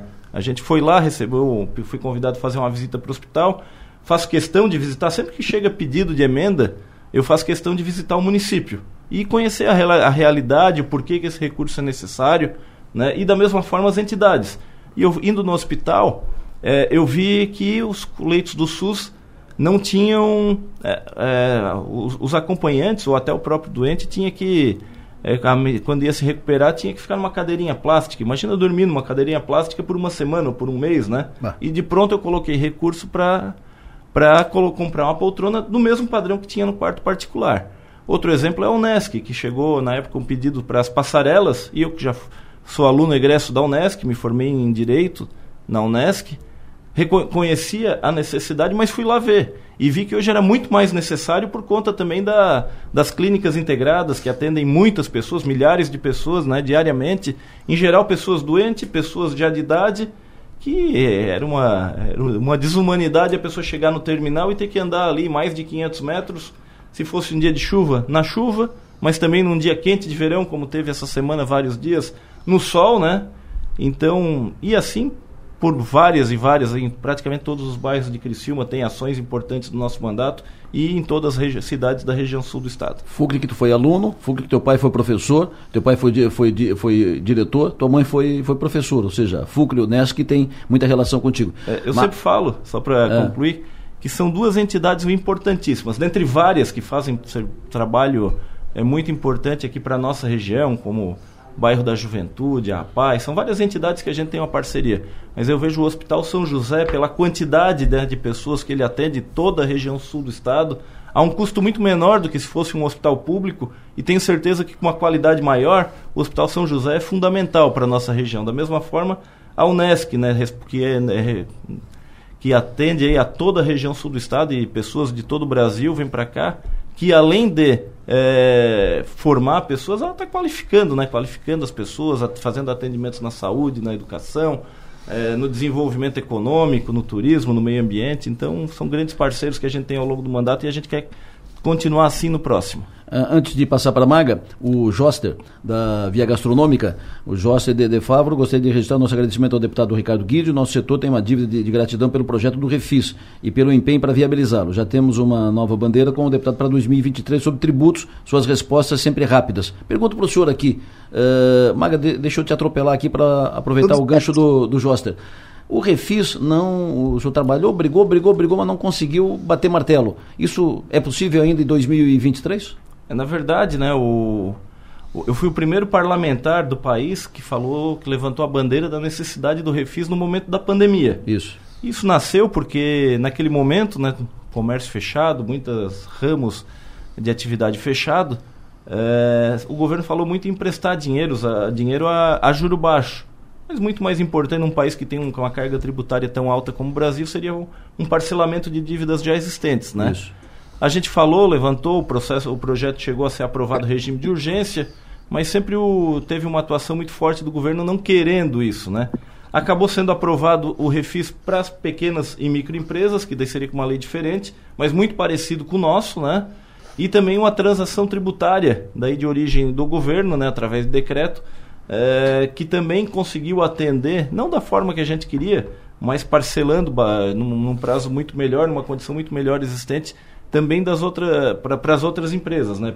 Para quem está no, no lucro real e no lucro presumido. Então, atendeu, não atendeu como o nosso projeto queria. Perfeito. Mas o importante é que aquela bandeira, que gente, aquela semente plantada, aquela bandeira que a gente levantou de uma forma ou de outra, conseguiu atender, principalmente o pequeno e microempresário que teve um texto aí muito parecido com o nosso. A Elisângela destacando essa ação que o senhor, que o senhor falou das poltronas no, no, hospital, ela mandou abraço sobre, sobre as poltronas, fiz um vídeo um, em agradecimento a ele lá, lá, no hospital que deu mais de 200 compartilhamentos e sobre essa ação. Uh, Maga Estopassoli. Deputado, o senhor é, né, está na esfera federal, mas a sua base, claro, é o nosso estado. Uhum. E que o senhor projeta para o seu partido, a partir do ano que vem, que vai ter né, um governador que, que teve o apoio, né, terá o seu apoio, é, e que na esfera federal é, vai estar na oposição. O que, que o senhor projeta para o seu partido, aqui no estado, para 2023? Olha, o PSD vai passar por uma grande reorganização, né? Eu acho que a gente teve uma caminhada aí que não aquém do nosso esperado, né? Um resultado que a gente esperava que fosse muito mais positivo por, por, por não muitos votos. A gente deixou de fazer um terceiro deputado federal, que teria sido, eu acho que era a nossa meta, né? E tinha todas as condições para isso. É, para deputado estadual também a gente fez a menor bancada, mas eu acho que vai passar por um agora uma reestruturação, né? Eu acho que o partido tem que é, voltar a conversar com as suas bases, a organizar o partido, ver quais são as prefeituras que a gente tem condições é, de ganhar e focar nessas prefeituras quem que são pilotar, fundamentais. Quem vai pilotar esse processo? Quem vai suceder Milton Obras na presidência do PSD? Ainda não está definido, mas com certeza alguém que tenha tempo, né? Eu acho que faltou tempo. Né? O deputado Milton tem uma série de atividades, é um grande empresário do Alto Vale do Itajaí, também tinha suas atividades legislativas. Quem é que o senhor defende? Quem é que o senhor acha interessante que, tá, que tem mais é, capacidade, com condições de encaminhar esse Eu processo? Acho que a gente tem que, tem que, o presidente tem que ser alguém é, que tenha disponibilidade de tempo e que tenha as condições necessárias, né? Que saiba então, conversar, dizer, que saiba é agregar. É a Marlene Fengler, né? Marlene é um bom nome, o Heron é um bom nome. Eu acho que tem várias pessoas aí que poderiam é, fazer esse papel, né? Que transitam bem com as nossas lideranças e eu acho que poderiam é, ser, ser importantes nessa reformulação. O PSD é um partido que tem é bastante ramificado, né? Quase todos os municípios do estado tem uma célula importante, tem o seu vereador, né? E acho que tem todas as condições de fazer, tem lideranças importantes, reconhecidas, né, que eleitas, como o ex-presidente da Assembleia Júlio Garcia, reeleito deputado estadual, o ex-prefeito de Blumenau, eleito deputado estadual também Napoleão Bernardes, é, o próprio Mário Mota, uma liderança é, que entrou para o cenário político agora, mas fez uma grande votação como deputado estadual e acho que contribui muito né, nessa reformulação do partido eu aqui no Sul, o deputado Ismael, que também tem uma liderança muito grande, principalmente no setor evangélico, que, é, que também é reconhecido em toda Santa Catarina, fez uma grande votação para deputado federal. O próprio Raimundo Colombo, que foi o segundo colocado, ex-governador, ex-senador, foi o segundo colocado é, nas eleições é, de, de, senador na, no, último, no último pleito. E várias lideranças, o Heron, que eu acabei de falar, foi nosso candidato a vice-governador e várias lideranças regionais, né, prefeitos importantes, João Rodrigues, é, o Tomé em Rio do Sul, cidades importantes aí que o, eu acho que o partido tem todas as condições é, de dar a volta por cima. A gente sofreu muito também porque não tinha nem o 22 nem o 13 na frente na eleição essa eleição que passou. Quem tinha um 22 ou um 13 largou com grande vantagem. E mesmo a gente que fez parte apoiou o governo, não fiz parte, não tinha cargo, nunca tive interesse em ter cargo no governo federal, em indicar cargos, mas sempre tive interesse em participar das mudanças importantes para o nosso país. E a gente que participou, mesmo assim teve dificuldade, porque a onda pegava quem tinha o 22, né? O senhor está tá falando que agora o PSD vai passar por um processo de reformulação, reestruturação, re, reorganização para se preparar para 2022, para colocar o, o melhor que tem do time para 2022 para o PSDB reencorpar o senhor vai ser o PSD. O senhor vai ser candidato a prefeito em Criciúma nesse processo de reorganização, de reencorpar o partido? Olha, eu sempre digo que a candidatura majoritária tem que nascer da, da base, das pessoas, da vontade das pessoas, né? Eu acho que eu estou preparado para isso, me elegi deputado estadual, depois agora estou indo para o meu segundo mandato de deputado federal. Uh, isso dá muita experiência, ajuda muito né, a poder fazer um mandato no executivo, né? Uh, mas isso tem que nascer principalmente das pessoas. Por onde eu tenho passado diariamente, é, a gente tem recebido muitos estímulos nesse sentido. E vamos lá, eu sigo trabalhando, a gente está sempre presente, sempre procurando fazer o melhor. E se no momento não é uma obsessão ser candidato, eu acho que é algo que vai. Ainda serei candidato com toda certeza, não sei se vai ser na próxima, mas se a gente vê que o momento é na próxima, poderá encarar também esse desafio. Piara. Uh, eu queria saber, uh, uh, deputado, uh, a questão do, do, da relação com o governo Jorginho. Como é, que o senhor, como é que o senhor avalia que deve ser a posição do PSD em relação ao governo Jorginho Mello aqui em Santa Catarina? Eu não tenho acompanhado de perto as articulações, tenho ido muito pouco a Floripa. É, Brasília tem tomado bastante tempo e eu não tenho participado. Isso é muito no âmbito da Assembleia Legislativa, né? Não tenho visto até agora muita proximidade, não tenho, não tenho visto conversas, não tenho ouvido falar, pelo menos, né? Mas não estou acompanhando isso de perto. Acredito que o PSD terá uma postura é, provavelmente dentro do que a gente tem ouvido de independência, mas de apoio a todos os bons projetos que venham a ser apresentados para o crescimento de Santa Catarina. É assim que o PSD tem se postado, deu governabilidade, inclusive agora é o governo Moisés nesse sentido, né, trabalhando sempre na, de acordo é, com o que entende que é bom para Santa Catarina. Deputado Federal Ricardo Guide, sempre bom recebê-lo aqui. Muito obrigado pela sua atenção, obrigado pela vinda aqui no estúdio. Uh, obrigado sempre pela, por atender a Rádio Sou Maior e sempre à disposição por aqui. Um Feliz Natal e um ótimo ano novo que venha pela frente. Eu que agradeço, Adeloro, Piara, Maga, né? Sempre uma alegria muito grande poder estar aqui falando um pouquinho do nosso trabalho, do nosso mandato, do que a gente pensa. Né? E a gente, da mesma forma, segue à disposição. Agora com mais quatro anos renovados aí e eu sempre digo né, que ganhar uma eleição não, não é só uma vitória, é uma oportunidade, é uma oportunidade de trabalhar.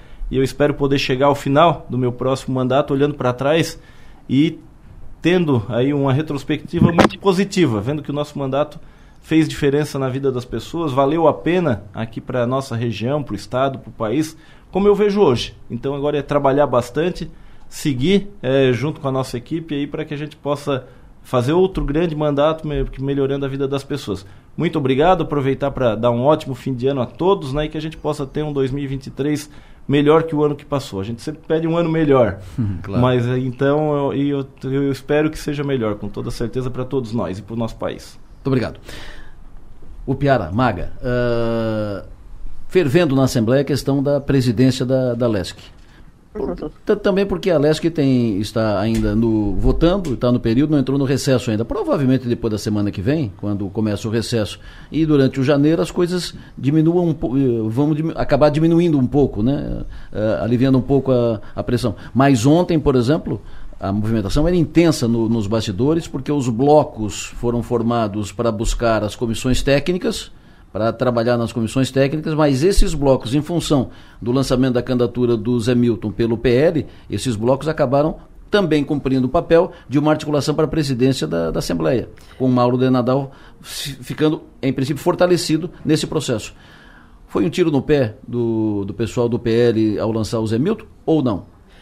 Foi um, eu chamei isso de reação da reação, né? O, a, a, o apoio do PL ao Zé Milton era uma reação a, aos rumores de que a candidatura do Júlio Garcia ia surgir, porque Mauro de Nadal não deslanchava, Zé Milton não deslanchava, então solução Júlio Garcia. Aí Jorginho Melo foi, foi não almoçar com, com, com, com o PL, com a bancada dos 11, e ficou, então vamos lançar o Zé Milton, e apoiar o Zé Milton.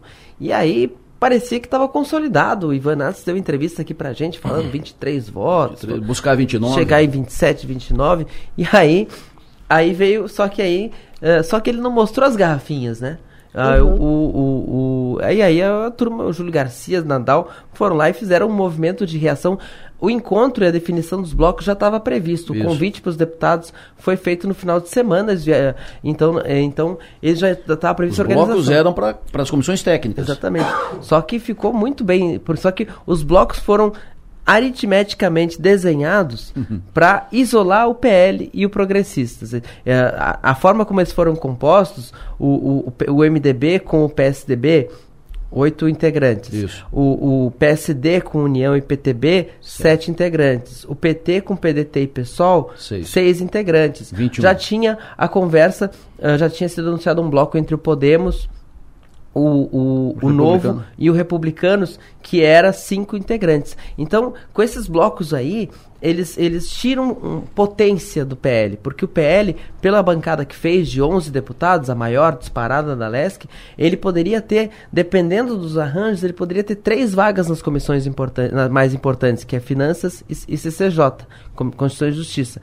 E nesse desenho, com esse reagrupamento de blocos, eles ficam com, uh, com duas vagas, uh, na, nessas, nessas duas comissões, que são as que por onde passa todos os, os projetos importantes, uh, e o, o, uh, o bloco do MDB com o PSDB também tem duas vagas, o bloco do PSD com União e PTB também tem duas vagas e o bloco uh, esses dois blocos têm duas vagas e o progressistas o progressistas vai ter que parar lá no bloco da minoria vai ter, não tem bloco ele, ele fica isolado com Isso. minoria e diz que até estão estudando fazer um rearranjo nessa conta, talvez, para ver se não, se não influi, tirar o PSOL do bloco do, do bloco do PT, do PT pro, do pro, pro PSOL disputar no sorteio a vaga de minoria com o PP. Ou seja, eles conseguiram fazer com que o PL nesse arranjo, o prato que chega pro PL é o seguinte, tá ok, vocês vão com o Zé Milton, significa que vocês não vão estar tá na mesa diretora e não vão ser presidente de nenhuma comissão da Assembleia Legislativa. Vão ocupar os espaços, ó, vi um kkk da maga, uhum. mas a, a, os, vão ocupar os espaços que o tamanho da bancada permite. Mas comando não vão ter nenhum. E o PP vai ficar isolado também fora da mesa. Pois é. Me, su me surpreende isso, isso desenhado, acontecido, sabendo que do outro lado tem o governador, que é senador, que foi deputado estadual, presidente da Assembleia, um político experiente, experimentado, esperto, que é o, o Jorginho Melo, que acabou se colocando no isolamento, porque o PL acabou uh, isolado, porque essa, uh, essa montagem dos blocos estava pronta para trabalhar as comissões. Com o lançamento da candidatura do Zé Milton, esses blocos acabaram se consolidando para uh, contrariar a candidatura do Zé Milton e fortalecer o, o Mauro de Nadal. E o Jorginho embarcou nesse, nesse, nesse barco. E, e no sentido seguinte, o Jorginho não está conversando com os partidos para espaços no governo, ok, direito dele, não deve eleição a ninguém. Mas vai entrar na disputa da Assembleia Legislativa hum. sem ter, sem estar compartilhando o governo, aí ele está levando uma enquadrada. Eu até escrevi no meu texto do Pior Online que o governador eleito Jorge Melo vai ter que escolher se ele é o hábil político, o político habilidoso e experiente que já que conhece a Assembleia Legislativa e sabe como funciona o jogo parlamentar, ou se ele vai ser aquele que vai se vingar de todos os partidos que desdenharam da candidatura dele. Os dois não dá para ser. Ou ele vai ser um Luiz Henrique, ou ele vai ser um Carlos Moisés. Um Carlos Moisés. Fala, Maga. O, tu falasse no começo, uh, tu perguntasse pro, pro, pra gente, né, se o PL errou ao indicar, ao, ao lançar o apoio ao Zé Milton. Eu acho que o erro não, não, não foi um erro fazer isso. Eu acho que o erro é, ele pode ser sinalizado pelo modo como o Ivan Nats, deputado Ivan Nats, é, divulgou isso. Foi interessante porque imediatamente após a entrevista que ele nos concedeu, ele já havia escrito nas suas redes sociais sobre ter 23 votos e buscar, ter 21 votos e buscar 27. É, e aí a gente fez a entrevista, enfim, todo mundo ficou sabendo disso. Depois o Piara até escreveu sobre isso. E ele, e ele torna a responder o Piara dizendo que com os coelhos fora da, da toca fica mais fácil a contagem. Isso para responder com relação ao número, né? Que tava, ia ter 60 deputados nessa conta, né? Então, eu acho que a, a, o erro está né, nessa estratégia, no modo como foi feito isso. Acabou levando junto o Jorginho Melo, né, o governador eleito Jorginho Melo, e o Ivan Nats, que ainda não é oficialmente o líder de governo.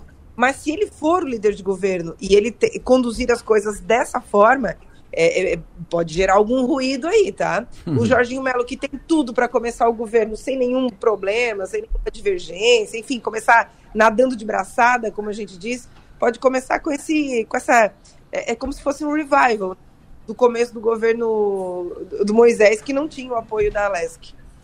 Perfeito. Uh, quero ouvir de você, jo, Jorginho Melo será diplomado no, na segunda-feira. Hoje ele não anuncia secretário. Nessa semana, então, ele não anuncia nenhum, nenhum secretário novo. Segunda-feira ele não anuncia porque é a, a diplomação. Deve anunciar na terça ou quarta-feira e pela informação que circula, pela, pelo que se apura, não vai ter nenhum deputado na nova lista que será anunciada. Não terá ninguém com mandato.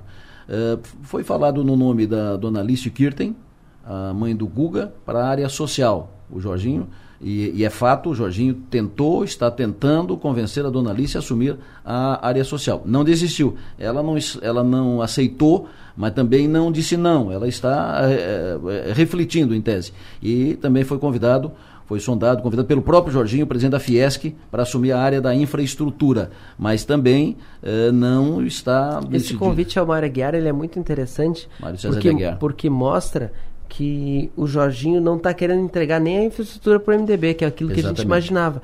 Mas para não entregar a infraestrutura para o MDB, ele quer um nome retumbante. Ele quer um nome. Inquestionável. Ele quer um nome que, assim, olha, eu não estou entregando para o Volney Weber porque eu trouxe o Mário Aguiar. Isso. E aí, para evitar qualquer reação. O Mário Aguiar não vai, não vai, não vai ser. E assim, o Jorginho sabia que ele não ia quando convidou, porque, uh, sinceramente, a Fiesc é maior do que a Secretaria de Infraestrutura. Apesar do poder de execução, ele não vai trocar uma, a, a, direção de uma, de uma entidade desse porte para ser cargo comissionado de governo. Então, mas acredito que, sabendo que a resposta seria essa, mas fazendo o convite, o Jorginho Melo está buscando junto às entidades alguém que eles respaldem e que seja um nome assim que deu um impacto tão grande, como foi a Carmen na saúde, como foi, como foi o Cleverson na Fazenda, que diga assim, ah, esse nome aí, pá, um golaço. E se ele conseguir, é a justificativa para não ter não dar essa vaga para o MDB. A infraestrutura para o MDB tem dois, dois problemas. Um, o, não, o Jorginho não quer trazer um deputado federal para infraestrutura, porque ele não quer permitir a subida do Vampiro, que é o primeiro suplente de, de federal. E ele não quer dar a infraestrutura para o Volney Weber, O, o Vonei, em princípio, não tem nem o apoio da, da bancada do MDB, mas ele não quer dar infraestrutura para o Vonei Weber porque ele não quer uh, permitir a ascensão do primeiro suplente do, do MDB, que são dois nomes, o Vampiro e o primeiro suplente do, do Emerson MDB. Stein, ex-prefeito de Porto Belo. O ex-prefeito de Porto Belo são dois nomes muito ligados ao, ao governador Moisés. Né? E ele, o, o, Jorginho e o entorno do Jorginho não querem uh, facilitar a subida dos dois. Então, sem a infraestrutura, sem a saúde, o, o que o Jorginho pode oferecer ao MDB para contemplar o MDB e trazê-lo para o apoio? Será que esse jogo todo não vai acabar com o Jorginho assumindo, aceitando a candidatura do Mauro de Nadal à presidência da Assembleia para contemplar o MDB? É, é possível. Ele está usando, ele, ele, ele, ele, pelos movimentos, ele imaginava usar a presidência do, do, da Assembleia como uma forma de compensar um partido. Ele falou, antes desse apoio do PL ao Zé Milton, ele falou tanto para Zé Milton quanto para Mauro de Nadal que entre um e outro ele, não tinha preferência, que quem se viabilizasse seria o candidato e teria o apoio do PL. Ninguém se viabilizou. Hoje, hoje se fala que sem o apoio do PL, uh, uh, ele, ele, ninguém consegue chegar em 12, 13 uh, apoios dos 21 que precisa. Eu acho que. Eu, sinceramente, sabe o que eu acho que vai dar esse negócio da Assembleia? Hum. Eu acho que o Júlio Garcia vem aí e o bicho vai pegar. Eu acho que o, o, o Júlio não vai. A sensação que eu tenho é o seguinte: a turma de 2006 da Assembleia Legislativa, da base do Luiz Henrique, uh, até escrevi esses dias pro 48, vai estar tá o Erneus de Nadal no presença do Tribunal de Contas, vai estar tá o Blase na presença do Tribunal de Justiça e o Jorginho no governo do Estado. O Júlio não vai ficar fora dessa festa, não. O Júlio, uh, pela informação que tem, o Júlio não, não, não entra no jogo se for para ter disputa. Claro. Ele só entra no jogo se for numa, numa, numa alternativa de consenso. Uh, chapa única. Disputa, ele não entra. Maga? não, eu ri com a com o que o Piara disse. Ô Maga, tu, tu, tu, tá vendo o teu, o teu prejuízo, esse negócio de ficar online. Quando eu e o Piara estamos aqui no, no estúdio, quando, quando a gente está presencial aqui, esse negócio de ficar online é, acaba falando menos, né? É, mas a rinite da Maga está muito forte. É um trabalho muito sério. Nós precisamos, nós precisamos, nós, nós precisamos acionar uma junta médica para estudar essa, essa rinite da Maga. Que isso! vocês dois, vocês dois são uma barbaridade. Não, mas mais tarde vai entrar aqui no, no, no meu blog, no 48, um registro, um clique, né, uma foto é, é muito interessante, um, um flagra né, do, do, do, deputado Júlio Garcia, e que cai bem com esse momento, né, em que ele está ele tá se movimentando, ele está tá aparecendo no jogo aí dessa forma. E, e se ele não vai para disputa, se ele pretende ir por consenso, eu acho que está todo mundo preocupado agora, né? Porque a gente sabe que se ele for para disputa, ainda que seja por consenso, tem grandes chances. É um fato em foto. É um fato em foto. Maga Estopassoli, sempre um prazer estar contigo aqui. Muito obrigado, sucesso e energia, bom trabalho, bom descanso. Cuida dessa rinite, viu, menina? Cuida, de, cuida dessa rinite. pode deixar. Até segunda. Até segunda. O Piara Bosque, sempre bom tê-lo aqui. Sempre bom tê-lo em Criciúma. É um prazer mesmo estar aqui. Eu gosto muito de, de, de fazer uh, a participação nesse estúdio maravilhoso da Sou Maior e, e com o carinho de vocês. No plenário, oferecimento Sul e Naturai. Nossa natureza é se alimentar bem. Depois do intervalo a gente fala um pouco mais de política, daqui a pouco nós vamos falar de outras coisas, outros assuntos, até de vinho a gente vai falar em seguida aqui. Daqui a pouco vou falar com o prefeito Jorge Có, volto já. Que barbaridade, roubaram aqui o hidrômetro, mas que barbaridade. Toma, mas essa bandidagemzinha, essa barbaridade. Estou recebendo aqui a foto, quem está mandando foto é o Michel. Bom dia, Michel. Roubar o hidrômetro hoje, essa bandidagem não está fácil. Bairro Próspera, fundos do Manente. Olha aqui, estou recebendo a foto. Isso aqui vai, vai por 48 em seguida. Uh, foi aprovado na Assembleia Legislativa um projeto de iniciativa do deputado José Milton Schaeffer, um projeto que pretende uh, agir criar lei, parâmetros para agir em cima daqueles que compram produto do roubo, desse roubo de fio de cobre, alumínio e tal, e tal, tal, tal. É um projeto muito interessante. É, a, salvo melhor juízo, o que, o que eu tenho ouvido de todos os envolvidos e técnicos e tal, a, a, diminuição dessa onda de roubo de tudo, fio de cobre para alumínio, portão e tampa e isso e aquilo, a, a, diminuição passa por uma ação efetiva em cima de quem compra o produto do roubo. E essa lei foi aprovada na Assembleia, é, deve ter sido sancionado, salvo o melhor juízo, a informação que tive que foi sancionado pelo governador, e agora tem que acompanhar a aplicação da lei. Isso vai dar um instrumento muito interessante a quem trabalha com isso. É, mas é um absurdo. Roubaram aqui agora, lá no. Roubaram hoje, lá no Manente. Roubaram o hidrômetro lá no, nos fundos do Manente. O hidrômetro. Barbaridade. Tenente Coronel Mário Luiz Silva assume hoje o comando da Polícia Militar Criciúma. O comandante Sartor deixa o comando, o Tenente Coronel Sandy Sartor deixa o comando da PM Criciúma. Ele vai trabalhar no GAECO, eh, junto ao, ao, ao, Ministério Público. O GAECO tem a Polícia Militar, o Ministério Público. O Sandy vai representar o, a Polícia Militar no GAECO. De início vai trabalhar no, no Planalto Catarinense, em Lages. E será substituído, então, hoje tem passagem de comando, no comando da Polícia Militar, Tenente Coronel Mário Luiz Silva. Assumiu hoje à tarde. Comandante, bom dia. Bom dia, Delor. Bom dia, ouvintes da Rádio São Maior prazer estar nos microfones dessa tão nobre rádio. Imagina, prazer é nosso, muito obrigado pela sua atenção. Eh, seus desafios, agora no comando APM, começando por esse, estava tratando aqui agora, eh, como a polícia pode agir no enfrentamento para bancar isso, frear essa onda de roubo de tudo aí? Pois então, Adelor, Adelor, a gente está assumindo aí um grande batalhão, né? Um dos maiores batalhões da Polícia Militar de Santa Catarina, maior em extensão e importância, é, somos cientes de que passamos a, a gerir a segurança pública em uma das grandes cidades, um polo regional sul. Criciúma, nós temos uma grande população e uma grande população flutuante. Flutuante, eu digo, pessoas que não moram em Criciúma, mas que transitam por Criciúma diariamente, quer seja para trabalhar, estudar, passear, enfim. Então, estamos cientes que o desafio é grande, bastante grande, e também estamos cientes que somos uma população ordeira, que somos uma população trabalhadora, que somos uma população que o cristiumense é uma população que merece uma boa segurança pública. E, nesse sentido, chegamos aí com muita vontade de trabalhar, com muitas ideias para colocar em prática. É, a gente tem algumas algumas premissas de trabalho, eu costumo fazer aqui um mapa mental, não um mapa não só mental, mas também escrito do que atuar.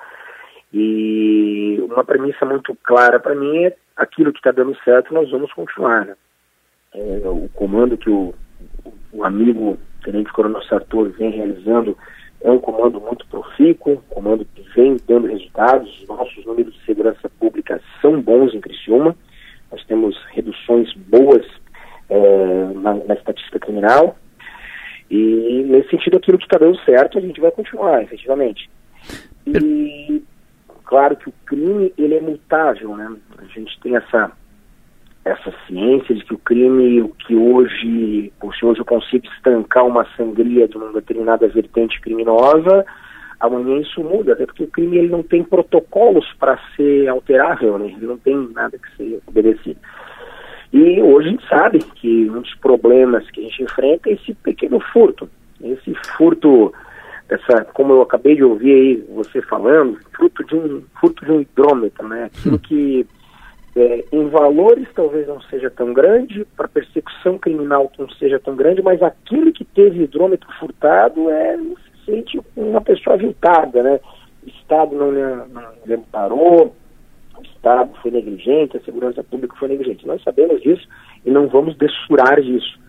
Nós temos essa ciência que eu não, eu não vou me preocupar, eu, eu polícia militar, não eu comandante, apenas com os grandes crimes, grandes repercussões, porque a gente sabe que aquele que foi vítima de um pequeno delito, ele não quer saber do número de homicídios, de latrocínios, enfim, ele quer saber que ele não seja furtado, né? Claro. A gente vai vai direcionar nossos recursos, é, vai é, criar estratégias para minimizar essa, para contornar esse problema.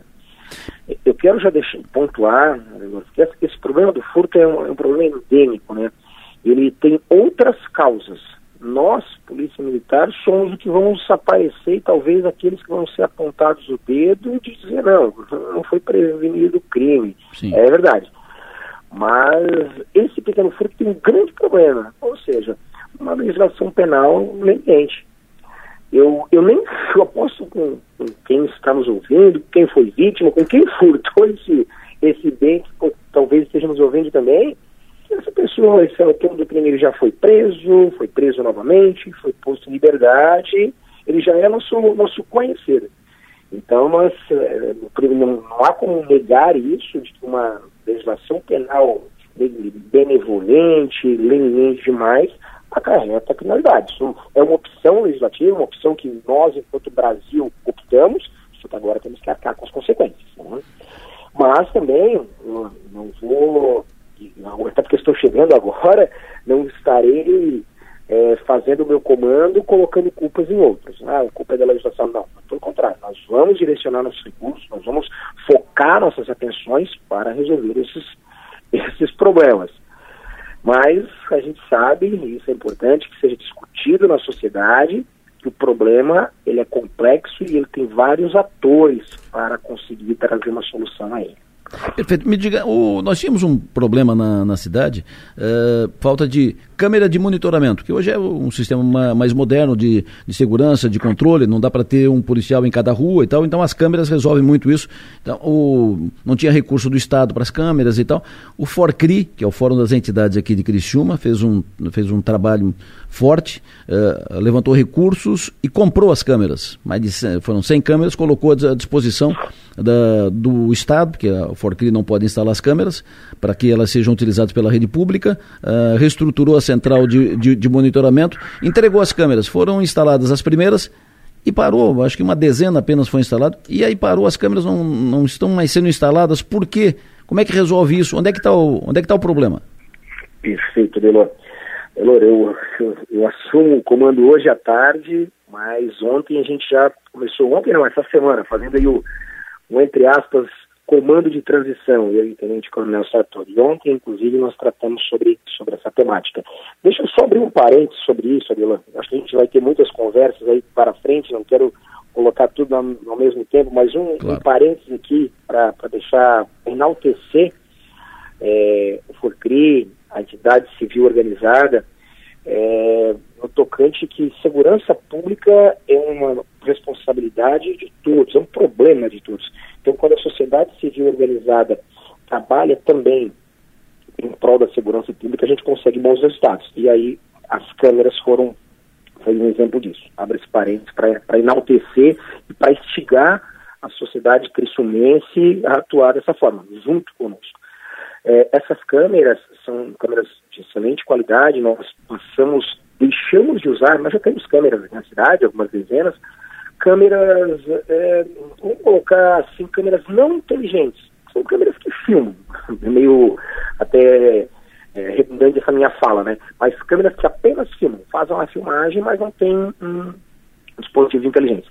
Hoje as novas câmeras elas já têm um dispositivo de inteligência inteligência no sentido de identificação de placas, identificação facial. Isso vai nos dar uma garantia, uma, uma, uma melhora no trabalho significativa, porque eu não, eu não preciso deixar um policial lá acompanhando o, o monitor. A câmera faz essa leitura, bateu lá o olho, o veículo ele é furtado, ele é roubado, enfim, ele é fruto de, ele é fruto de prática delituosa, vai sinal, sinalar lá um sinal vermelho. Criminoso, apareceu o rosto ali, é procurado, vai aparecer. Essas câmeras, por elas serem, por elas terem essa peculiaridade de terem um aplicativo de inteligência, elas demandam um trabalho um pouco mais complexo para a instalação. Por quê? Eu preciso colocar elas em um determinado local em que, vamos lá, vou dar um exemplo. Eu vou colocá-la numa rótula de entrada da cidade. A rótula é próxima ao batalhão, Parque das Nações. Colocamos uma câmera ali, é, pegava a chegada do veículo na cidade, que para nós é um ponto extremamente importante, né, para a cidade, porém, a hora que o determinado veículo fizesse a conversão para a direita, o OCR, o aplicativo, não conseguia fazer a leitura da câmera, da hum. placa. Então, isso demanda um pouco mais de trabalho. Por isso que a instalação está um pouco mais morosa do que se fossem câmeras comuns. Mas está sendo encaminhado, sim, isso não foi é, não foi deixado de lado, não é um projeto esquecido, e isso é uma bandeira que a gente conduz, inclusive será uma bandeira do meu, do meu comando, aplicação de inteligência policial, de tecnologia, né? Uh, nós temos parcos efetivos, parco efetivo, e isso é uma bandeira da Polícia Militar de Santa Catarina. Santa Catarina teve uma redução de efetivo gigantesca nas últimas décadas. Eu não estou aqui para chorar sobre isso. Claro. Não nesse momento. As câmeras, é... é... essas câmeras que foram compradas pelo Forcri, elas não serão usadas, então? Serão, serão ah, usadas sim. Okay. Elas serão usadas, elas estão em processo de instalação. Ok. Elas estão, elas estão demorando a instalação justamente com atitude dessa complexidade que ela tem, dessa, dessa, dessa característica de utilizar é, inteligência artificial que demanda um pouco mais de técnica para a instalação. Perfeito. Ok. Comandante, muito obrigado. Eu já o chamo de, de comandante, já, o, já o identifico como comandante, porque o senhor vai assumir formal e oficialmente hoje à tarde, né? Vai ter a transmissão de cargo hoje à tarde, mas o senhor já está efetivamente, já, como o senhor disse, já foi feita a transição com o, o Tenente Coronel Sartor, e aí o senhor já está efetivamente no comando da PM Criciúma, então faça um bom trabalho, obrigado pela entrevista, sempre à disposição por aqui. Muito obrigado, Delor. Espero que nos próximos dias nós espero e coloco à disposição para termos outras e outras conversas é, tenho essa a ciência de que a imprensa ela é um canal de informação de segurança pública para o cidadão. Eu espero que nós possamos é, outras vezes conversarmos, falarmos sobre segurança pública. Coloco à disposição, à disposição da, da, da imprensa, da sociedade. As minhas portas do quartel estarão sempre abertas. 9 horas e 5 minutos, conversamos com o novo comandante da Polícia Militar Criciúma, o Tenente Coronel Mário Luiz Silva, que será formal e oficialmente eh, empossado hoje à tarde, mas já está respondendo pelo comando. Trocando de assunto, citei lá no início do programa, deputados catarinenses aprovaram alterações no IPVA. Mas que alterações? O que, que vai mudar? Vai ficar melhor ou vai ficar pior para o contribuinte? A partir de quando valem essas novas regras? O deputado estadual Milton Ops foi quem pilotou esse assunto lá na Assembleia Legislativa de Santa Catarina. Deputado Milton, muito bom dia. Bom dia, Delor. Bom dia a todos os ouvintes da Ação Maior. Prazer falar contigo aí, com todos os teus ouvintes. Sempre bom tê-lo conosco. Obrigado pela sua disponibilidade, de, deputado Milton Obos. Uh, vamos no prático, de, deputado. O ouvinte que, que tá, não acompanhou a tramitação desses assuntos, dessas matérias na Assembleia Legislativa, está curioso, fala IPVA, mexe no bolso. O que, que vai mudar? Uh, e a partir de quando muda? É, nós aprovamos um, os projetos, são dois projetos de minha autoria, é, que visam a facilitar a vida do, do, do pagador de impostos e também é, ser justo com ele. Né? Um dos projetos é a questão do teto do aumento do IPVA, hum. é, para que o, o, o, contribuinte não esteja sujeito às especulações de mercado, uma vez que a Secretaria da Fazenda usa a tabela FIP dos carros usados para fazer o, o, a cobrança do IPVA. E como nós tivemos a pandemia, a falta de veículos, né, pela Sim. dificuldade de produção, etc., os preços sobem e nós tivemos de um ano para outro um aumento de 25% na, na taxa de IPVA dos contribuintes. Isso afeta o bolso do cidadão e não é justo.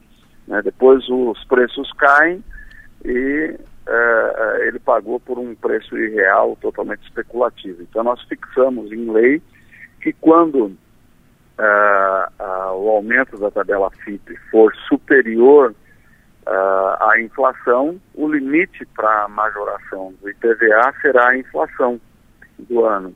E isso protege o cidadão e também não traz nenhum desarranjo na, na parte fiscal do governo, porque todos os uh, custos uh, do governo, inclusive uh, trabalhistas, etc., são indexados à inflação. Né? Então, é, dá uma previsibilidade para o governo também. e isso protege o cidadão. E o outro projeto de lei que aprovamos é a permissão de, dentro do ano fiscal, o contribuinte poder parcelar diretamente na Secretaria da Fazenda uh, o seu IPVA em até 12 vezes, sem juros, né? Não, não dependendo mais da questão da, do cartão de crédito, que foi uma lei que não, em prática, não, não vingou.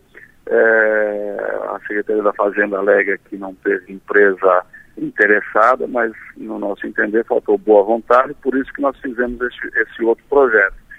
E agora depende da sanção do governador. Uma hum. vez sancionado, o projeto, os projetos passam a ter é, validade já para o próximo ano, que é o nosso intento. Então esperamos que o governador é, faça, né, é, homologue esses projetos e, e, e, eles passem a vigorar, porque isso é bom para o contribuinte catarinense, que é um dos melhores pagadores do Brasil. Nós temos uma das menores inadimplências do Brasil. Perfeito. Ele não, o governador não fez nenhum movimento, não tem nenhuma sinalização lá da, da agronômica sobre a intenção do, do governador Moisés em relação a isso? Não, até o momento não, não tivemos esse retorno. É, o que a gente ouviu é que os projetos mais polêmicos ele não vai sancionar, vai deixar para o próximo governo sancionar. Então, não sei se esse ele vai querer sancionar ou vai deixar para o próximo governo sancionar, e aí temos que fazer a, a gestão política lá com o governo para que isso aconteça. Perfeito. Se ele sancionar, o governador Moisés sancionar, vale em 2023. Se o Jorginho sancionar, só vale em 2024? É, essa questão da, da, tudo que envolve a questão tributária, você tem a, o princípio da anualidade. Pois né? é. Por isso que a gente está torcendo para que o, o governador sancione. São projetos bons, são projetos que não prejudicam o Estado e simplesmente facilitam a vida é, é, do contribuinte catarinense. Então, eu acredito que ele irá sancionar esses projetos de lei. Perfeito. Deputado Milton Alves, é sempre muito bom ouvi-lo. Muito obrigado pela sua atenção. O senhor tenha um bom dia, bom trabalho e Feliz Natal. Feliz Natal, Adelor. Tudo de bom para você, para toda a população de Criciúma. Um grande abraço, estamos sempre à disposição. E penso que essa foi a última vez, eh, deputado, que a gente conversou no ar, porque o senhor está concluindo o seu mandato de, de deputado.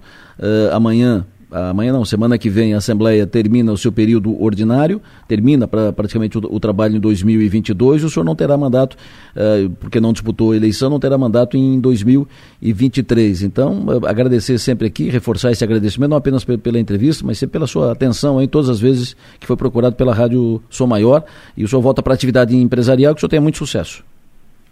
Muito obrigado, Adelano. Grande abraço. Conversamos com o deputado estadual Milton Obus falando sobre esses projetos que ele fez aprovar ontem na Assembleia Legislativa de Santa Catarina, projetos que mexem no IPVA. Agora depende do governador Moisés, para que isso possa valer para 2023, o governador tem que sancionar nesse ano, senão fica para o ano que vem, para o próximo governador, aí tem o período, tem essa questão da anualidade, aí se sancionar 2023 só vale para 2024. 9 horas e 11 minutos, já está lá na capa do 48, do portal 48, Som Maior Comunicação. Rádio Som Maior, Portal 48, agora são Som Maior Comunicação. Não muda o nome do 48, não. Continua o nome do 48. Muda o nome da rádio? Não, não. Rádio Som Maior. Marca importante. Tão importante que dá o, o nome para essa, essa empresa, que é uma empresa de comunicação multiplataforma. Essa empresa de comunicação multiplataforma tem a rádio, tem o portal, uh, tem podcast, tem isso, tem aquilo, YouTube, Facebook. Todas as plataformas nós estamos atuando. Por isso, passamos a nos chamar Som Maior Comunicação. Som Maior Comunicação. A gente vibra com você. Intervalo e eu volto já. Já estamos indo para a parte final do programa. Barbaridade. Passa rápido. Nós já estamos indo para a parte final do programa e estamos indo para a parte final do ano, né? Acabando o ano. Uh, o ano termina daqui, hoje é dia 16, o ano termina daqui duas semanas, duas semanas picadas, né? Mas uh, termina daqui duas semanas e eu fico aqui até quinta-feira. Fico no ar aqui até quinta-feira e aí começa o meu período de férias. E, mas estarei sempre por aqui, sempre ligado, né? Mas estarei, fico com, fico aqui no ar até quinta-feira. E saio porque é preciso sair.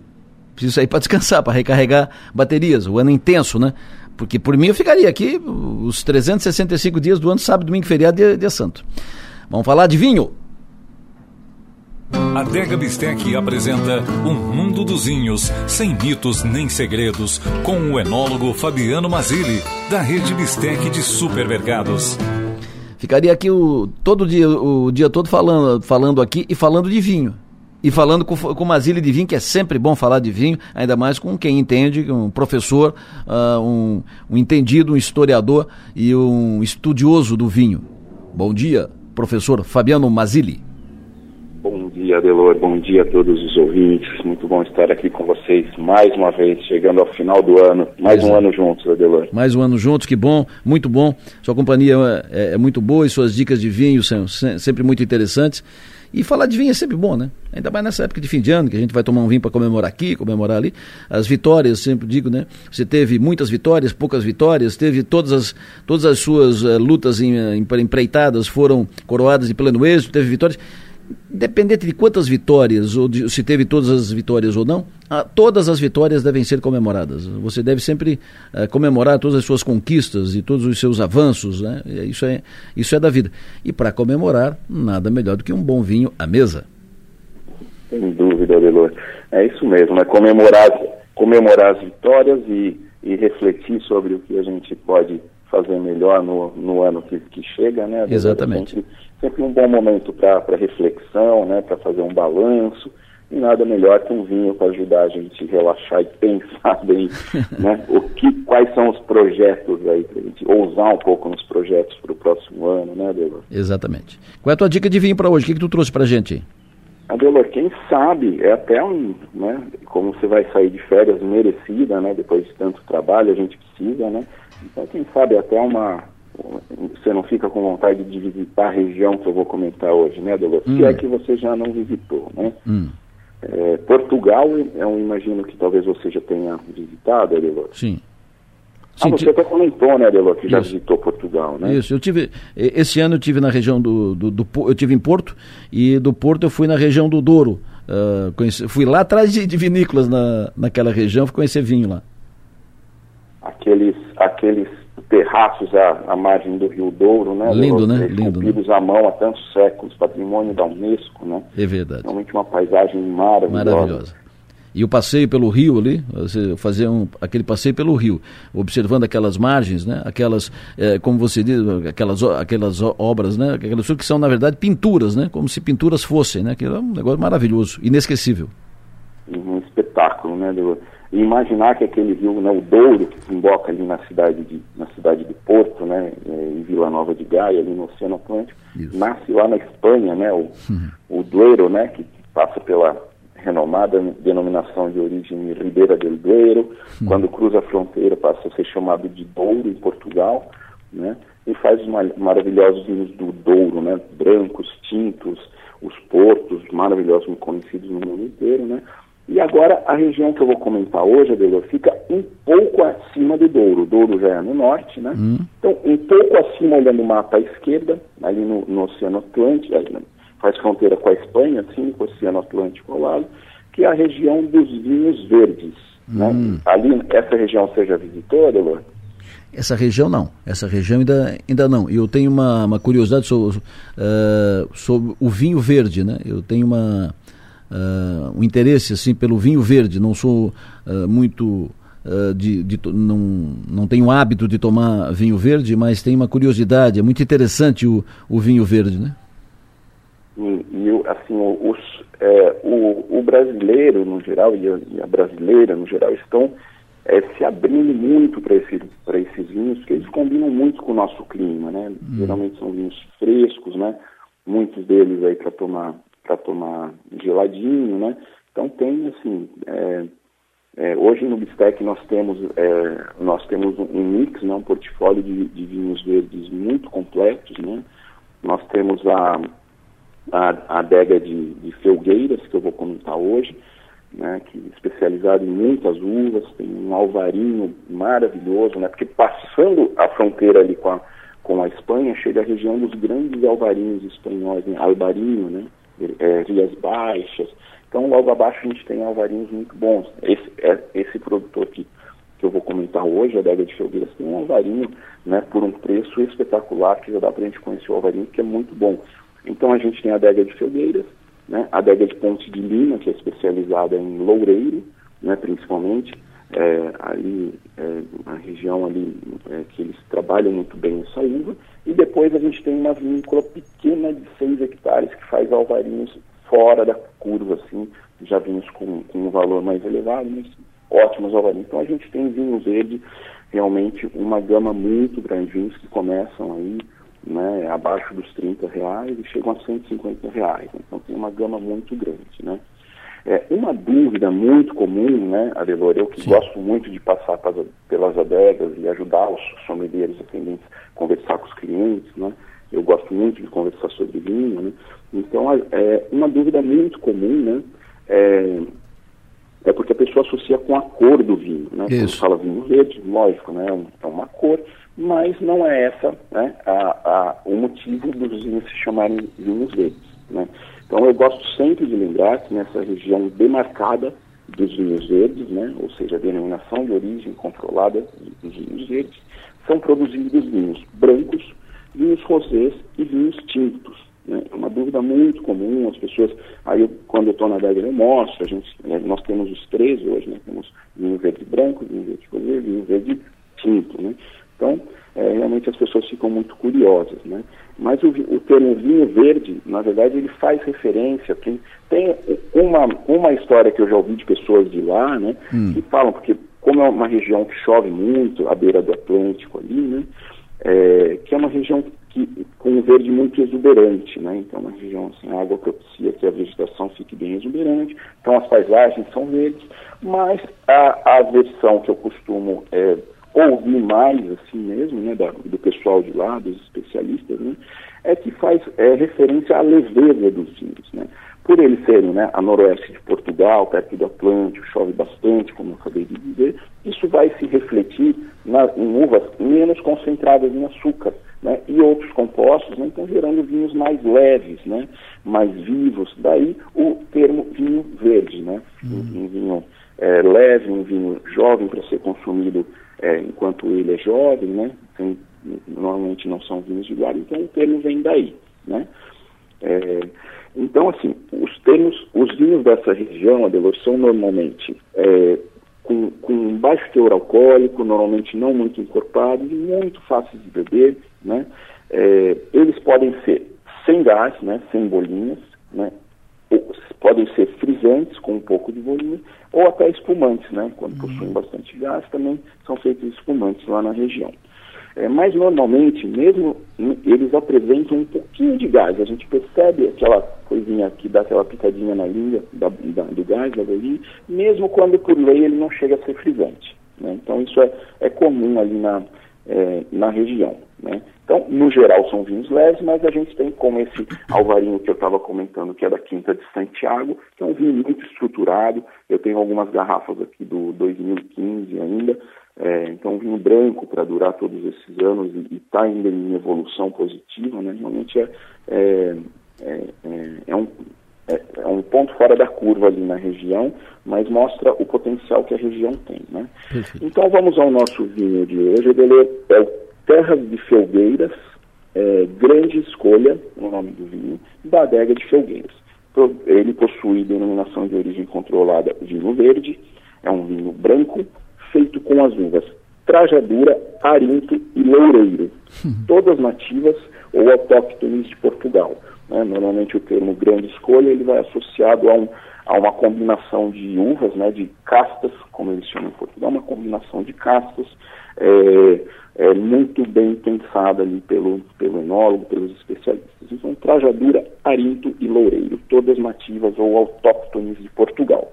Ele possui 11,5 de teor alcoólico, teor alcoólico mais baixo, como eu estava comentando, né, é bem típico da região.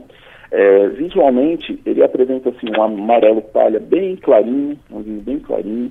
Em nariz, ele traz bastante fruta, traz pêssego, abacaxi, maçã verde, algumas notas cítricas.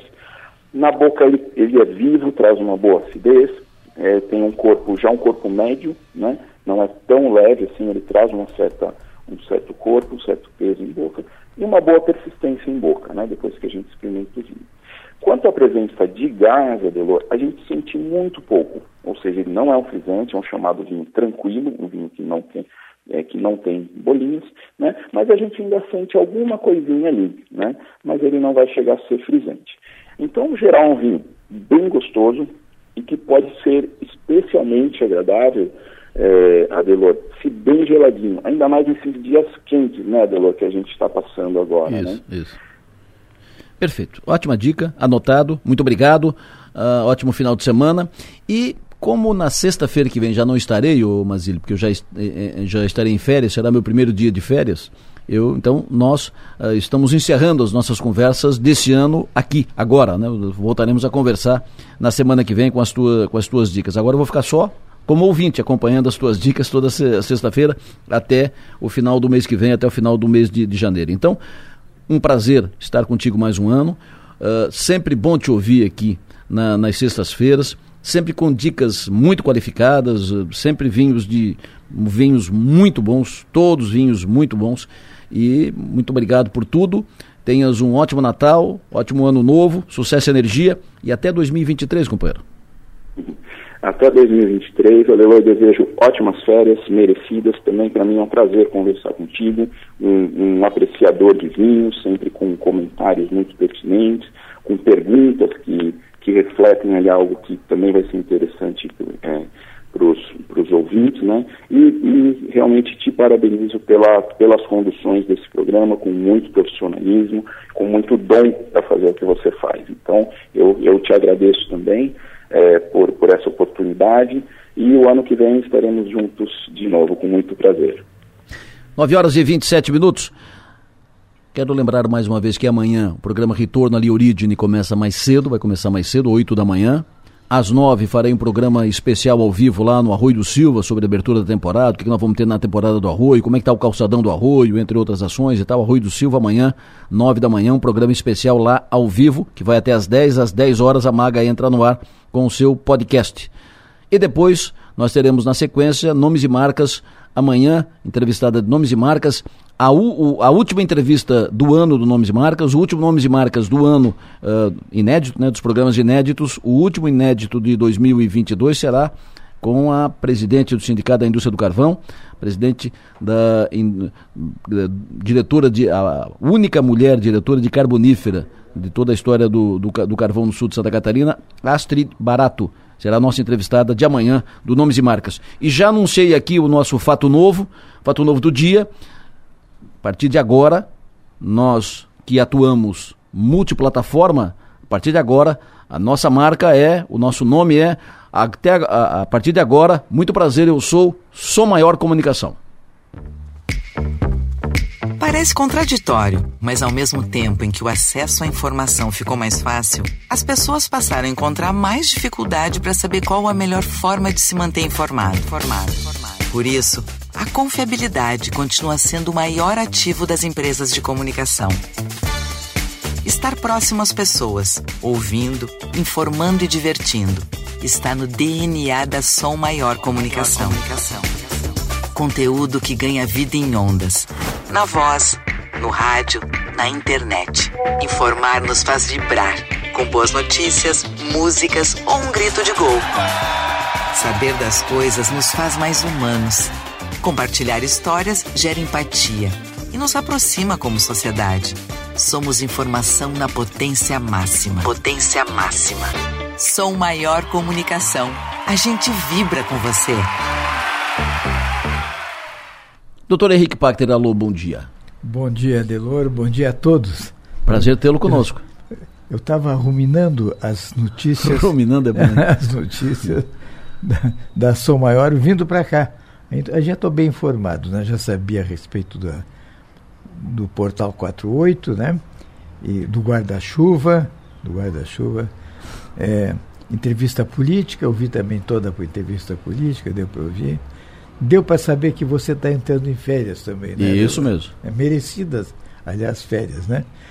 E por falar em merecidas férias, eu é, acordei mais cedo hoje porque ontem é, eu tive um dia bastante carregado e fiquei matutando o que é que eu iria contar hoje aqui. É, uma vez que eu costumo falar nesse microfone de médicos do passado, de acontecimentos passados, pioneirismos na área médica, enfim, tudo aquilo se relaciona com a história e com o estruturamento da medicina em nossa cidade. E tem um personagem obscuro que o, o Sartori me revelou uma ocasião, contando a história de um senhor chamado, um senhor de origem polonesa, é, que habitava na linha Batista aqui, e que chamava. O primeiro nome se perdeu, não se sabe, mas o sobrenome era Slavutsky. Slavutsky. Slavutsky. E que andando na contramão do progresso da época, que todo mundo vivia do carvão aqui em Criciúma, a indústria carbonífera que nos dava emprego e, e afinal, ela é, fazia com que tudo vivesse, tudo brotasse aqui na cidade, em qualquer ramo, graças ao dinheiro que vinha da indústria carbonífera. E, e esse personagem era um personagem rústico, uma pessoa de nenhuma letra, não, não de pouca letra, de nenhuma letra, que habitava um barraco de dois cômodos na linha Batista, com a casinha, como se costumava na época, fora, fora de casa. E, e o casal não se dava bem de jeito nenhum, e a coisa chegou a um ponto em que eles concordaram que deviam separar-se e vieram à prefeitura, então ocupada por Neri Rosa, isso foi antes de 64, né, e pleiteando, já que não tinham recursos, é, que fazer uma outra casa no outro lugar para outro cônjuge, porque eles não tinham parentes, não tinham onde morar. E, afinal, houve um despacho da prefeitura dizendo que aquilo não era possível por razões. É, é, por, por, razões diversas, tudo, e que não, não era possível fazer uma casinha com a, naquelas condições, que a prefeitura não ia concordar com alguma coisa assim, e que por razões sudoríparas, urinárias e cloacais estava rejeitado aquele pedido. Com vergonha de dizer que não entenderam o despacho na parte final, eles acabaram convivendo, coabitando, continuando coabitar juntos, né?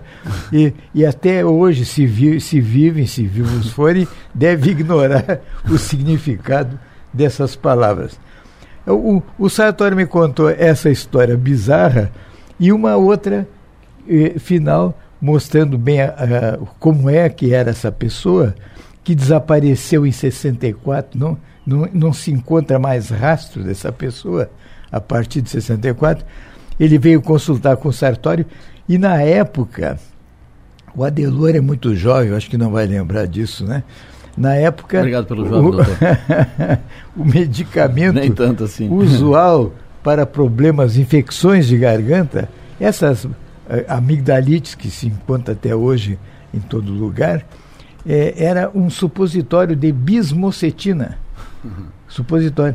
E, aquilo, aquilo era um, um, uso consensual, consagrado. A classe médica usava a larga mano né, o supositório como tratamento do, das, das amigdalites. O Sartori está receitando o supositório para o cidadão, para o Slavutsky, né? e de, depois de fazer a receita, ele olha bem para aquele cidadão e uma desconfiança planta no seu cérebro, é plantada no seu cérebro. Seu Slavutsky, o senhor sabe o que é supositório? Né? O Slavutsky fala, não senhor. Eu vou explicar, diz o Sartório. É. é assim, ó. Tem uma caixinha, o senhor abre, tem um papel prateado, igual a de cigarro, papel prateado. O senhor abre, tira um daqueles dois que vem na caixinha e o senhor coloca atrás. O senhor entendeu? Não, senhor. Eu vou explicar melhor. O senhor abre, tira a caixinha, né? e coloca no ânus. O senhor entendeu? Não, senhor. Não, senhor. Não, senhor. Aí o Sartori, que tinha o pavio meio curto em certas ocasiões, assim, sabe como é que é? O senhor pega esse negócio e enfia. né?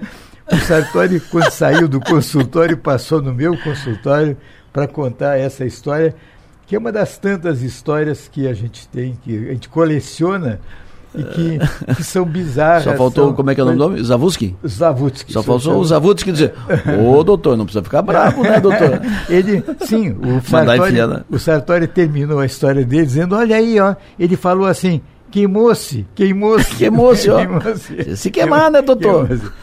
Mas eu, eu quero aproveitar esses instantes finais do programa do Adelor, Sim. sabendo que ele já não vai estar aqui na próxima semana, apenas ao senhor, término da sua férias. O senhor vai conversar é. aqui a partir da sexta-feira, a partir da sexta-feira que vem, o senhor vai conversar até o final de janeiro com o Rafael Niero. Com grande prazer. Estarei bem substituído aqui pelo Rafael Niero, nosso campeão da semana. Sim. Foi o ganhador do Prêmio SIC de jornalismo no segmento no, uh, na, na área de radiodifusão. Meus parabéns, Niero, muito merecido. Muito merecido. merecido Ele sim. é o cara. É. Então, o que eu queria aproveitar também, desejar a todos um, um Feliz Natal. Natal ao Adelor boas férias, né, que ele merece, certamente lá no Arroio, né? Isso. Tomando um vinhozinho. Por falar Por que em vinho, um, doutor? por falar em vinho, quero lembrar que meu artigo o senhor falou de mim, o senhor, falou, o senhor falou em mim no, no, no, seu artigo, eu vi, eu li. Tá, tá lá, tá lá. li, eu li, e que eu, eu concordo. O senhor escreveu lá o título, o vinho do Adelor. O eu, eu fui, fui, procurar, como é que ele sabe qual é o meu vinho? Mas aquilo ali é a última palavra da ciência ah. a respeito de beber vinho. Faz bem para a saúde. Faz, faz, é, ali mostra que como que tudo que se faz com moderação Isso. É, é, é salutar, né? É. Então está tá recomendado é, pela classe médica que entende do assunto bebida evidentemente com moderação é, e um vinho de qualidade que para saber é, a esse respeito da qualidade do vinho o, o, ideal é vir aqui, né, Delor? Escutar o programa, Isso. o final do programa Delor, essa, é. que sempre traz boas dicas a respeito. O segredo, o, o, negócio disso é o seguinte: é, tomar com moderação. Mas nunca definiram a regra da moderação. Se a moderação é uma taça, é uma garrafa, um são, são dez, um balde. Essa tese da moderação altera de acordo com o interesse do cidadão, né? Verdade. Verdade. Tudo bem. Em geral é assim, né? Mas eu, então eu estou desejando a você umas boas férias, Obrigado. você e a sua família, né? Obrigado, doutor. Que merece para refazer as energias, reenergizar, Sim. né? E voltar tinindo no próximo ano. Tinindaço. Né? E meus desejos que são iguais ao que eu faço aos nossos nossos ouvintes, né? É, que tenham um bom Natal, um bom e santo Natal, um bom ano novo, né? E que nós tenhamos um governo à altura do que o nosso povo deseja e, merece. merece. e merece. Dois governos, um no estado né? e um no país. Exato. O, o governo é, é- é- abrange Isso, todas todos. as três esferas, municipal, estadual e federal, para ser mais conciso, né? Isso. É. Então, tudo de bom a todos, um bom ano, então, novamente, um bom Natal a todos, com saúde, principalmente com saúde, que é a minha área, aquilo no que eu, eu atuo. Né? Muito obrigado por tudo. Obrigado pela atenção. Sempre bom tê-lo aqui. Sempre bom terminar a semana ouvindo o senhor, conversando com o senhor, rindo um pouco aqui, que é, que é, do, da, que é do- da nossa normalidade Verdade, aqui, né? é verdade. dessas conversas. Sempre bom terminar a semana com o senhor. Muito obrigado. O senhor tem um ótimo Natal, excelente Natal, ótimo ano novo. Vamos voltar a conversar agora só em 2 e 23 mas eh, que o senhor aproveite bem esses dias finais, que são Obrigado. que é um período mágico, um período de Natal, festa de Ano Novo, Réveillon, um período mágico. O senhor aproveite muito bem com a sua família, abraça Obrigado. todos lá e que tenham todos um ótimo Natal. Muito obrigado pela audiência de todos vocês. Programa encerrando. Amanhã eu volto pro ar. Conto com a audiência de todos vocês. Tenho duas intervenções aqui amanhã. Faço um programa ao vivo amanhã no Arroio do Silva, às 9 da manhã, das 9 às 10 da manhã. E depois vai pro ar o Nomes e Marcas às 11 e meia da manhã. Entrevista amanhã com Astrid Barato, que é a primeira mulher presidente do Sindicato do Carvão do Estado de Santa Catarina. Filha do saudoso Fidelis Barato, que foi presidente do Sindicato do Carvão. E ela sucede o pai hum, 20, 30 anos depois. Deloro, você me permite? Eu já Claro. me despedi, né? Lógico. Mas quando fala em Fidelis Barato, como dizia o meu amigo Sartori, é preciso levantar-se e prestar continência. É, né? grande figura. Porque o- o- existe um episódio envolvendo a mim e ao Fidelis que é antológico e mostra a criatura que foi o Fidelis Barato, a extraordinária pessoa que ele foi. Eu recém-chegado na cidade em 1960, eu não tinha equipamento para trabalhar, eu não tinha dinheiro para comprar O equipamento. Eu estava começando minha vida, né? Vida de o país com economias modestas, vivendo em Santa Maria, no Rio Grande do Sul, com comércio, comérciozinho pequeno, e eu vou ao banco, eu, eu quase eu tinha entrado no banco duas vezes na minha vida antes disso. Eu procurei o Banco Inco aqui. é, o, o gerente do Banco Inco na época chamava Chico qualquer coisa. Chico. Chico, pronto. Chico. co- Ok. É, Ele era bastante conhecido na cidade na época, era de Tubarão.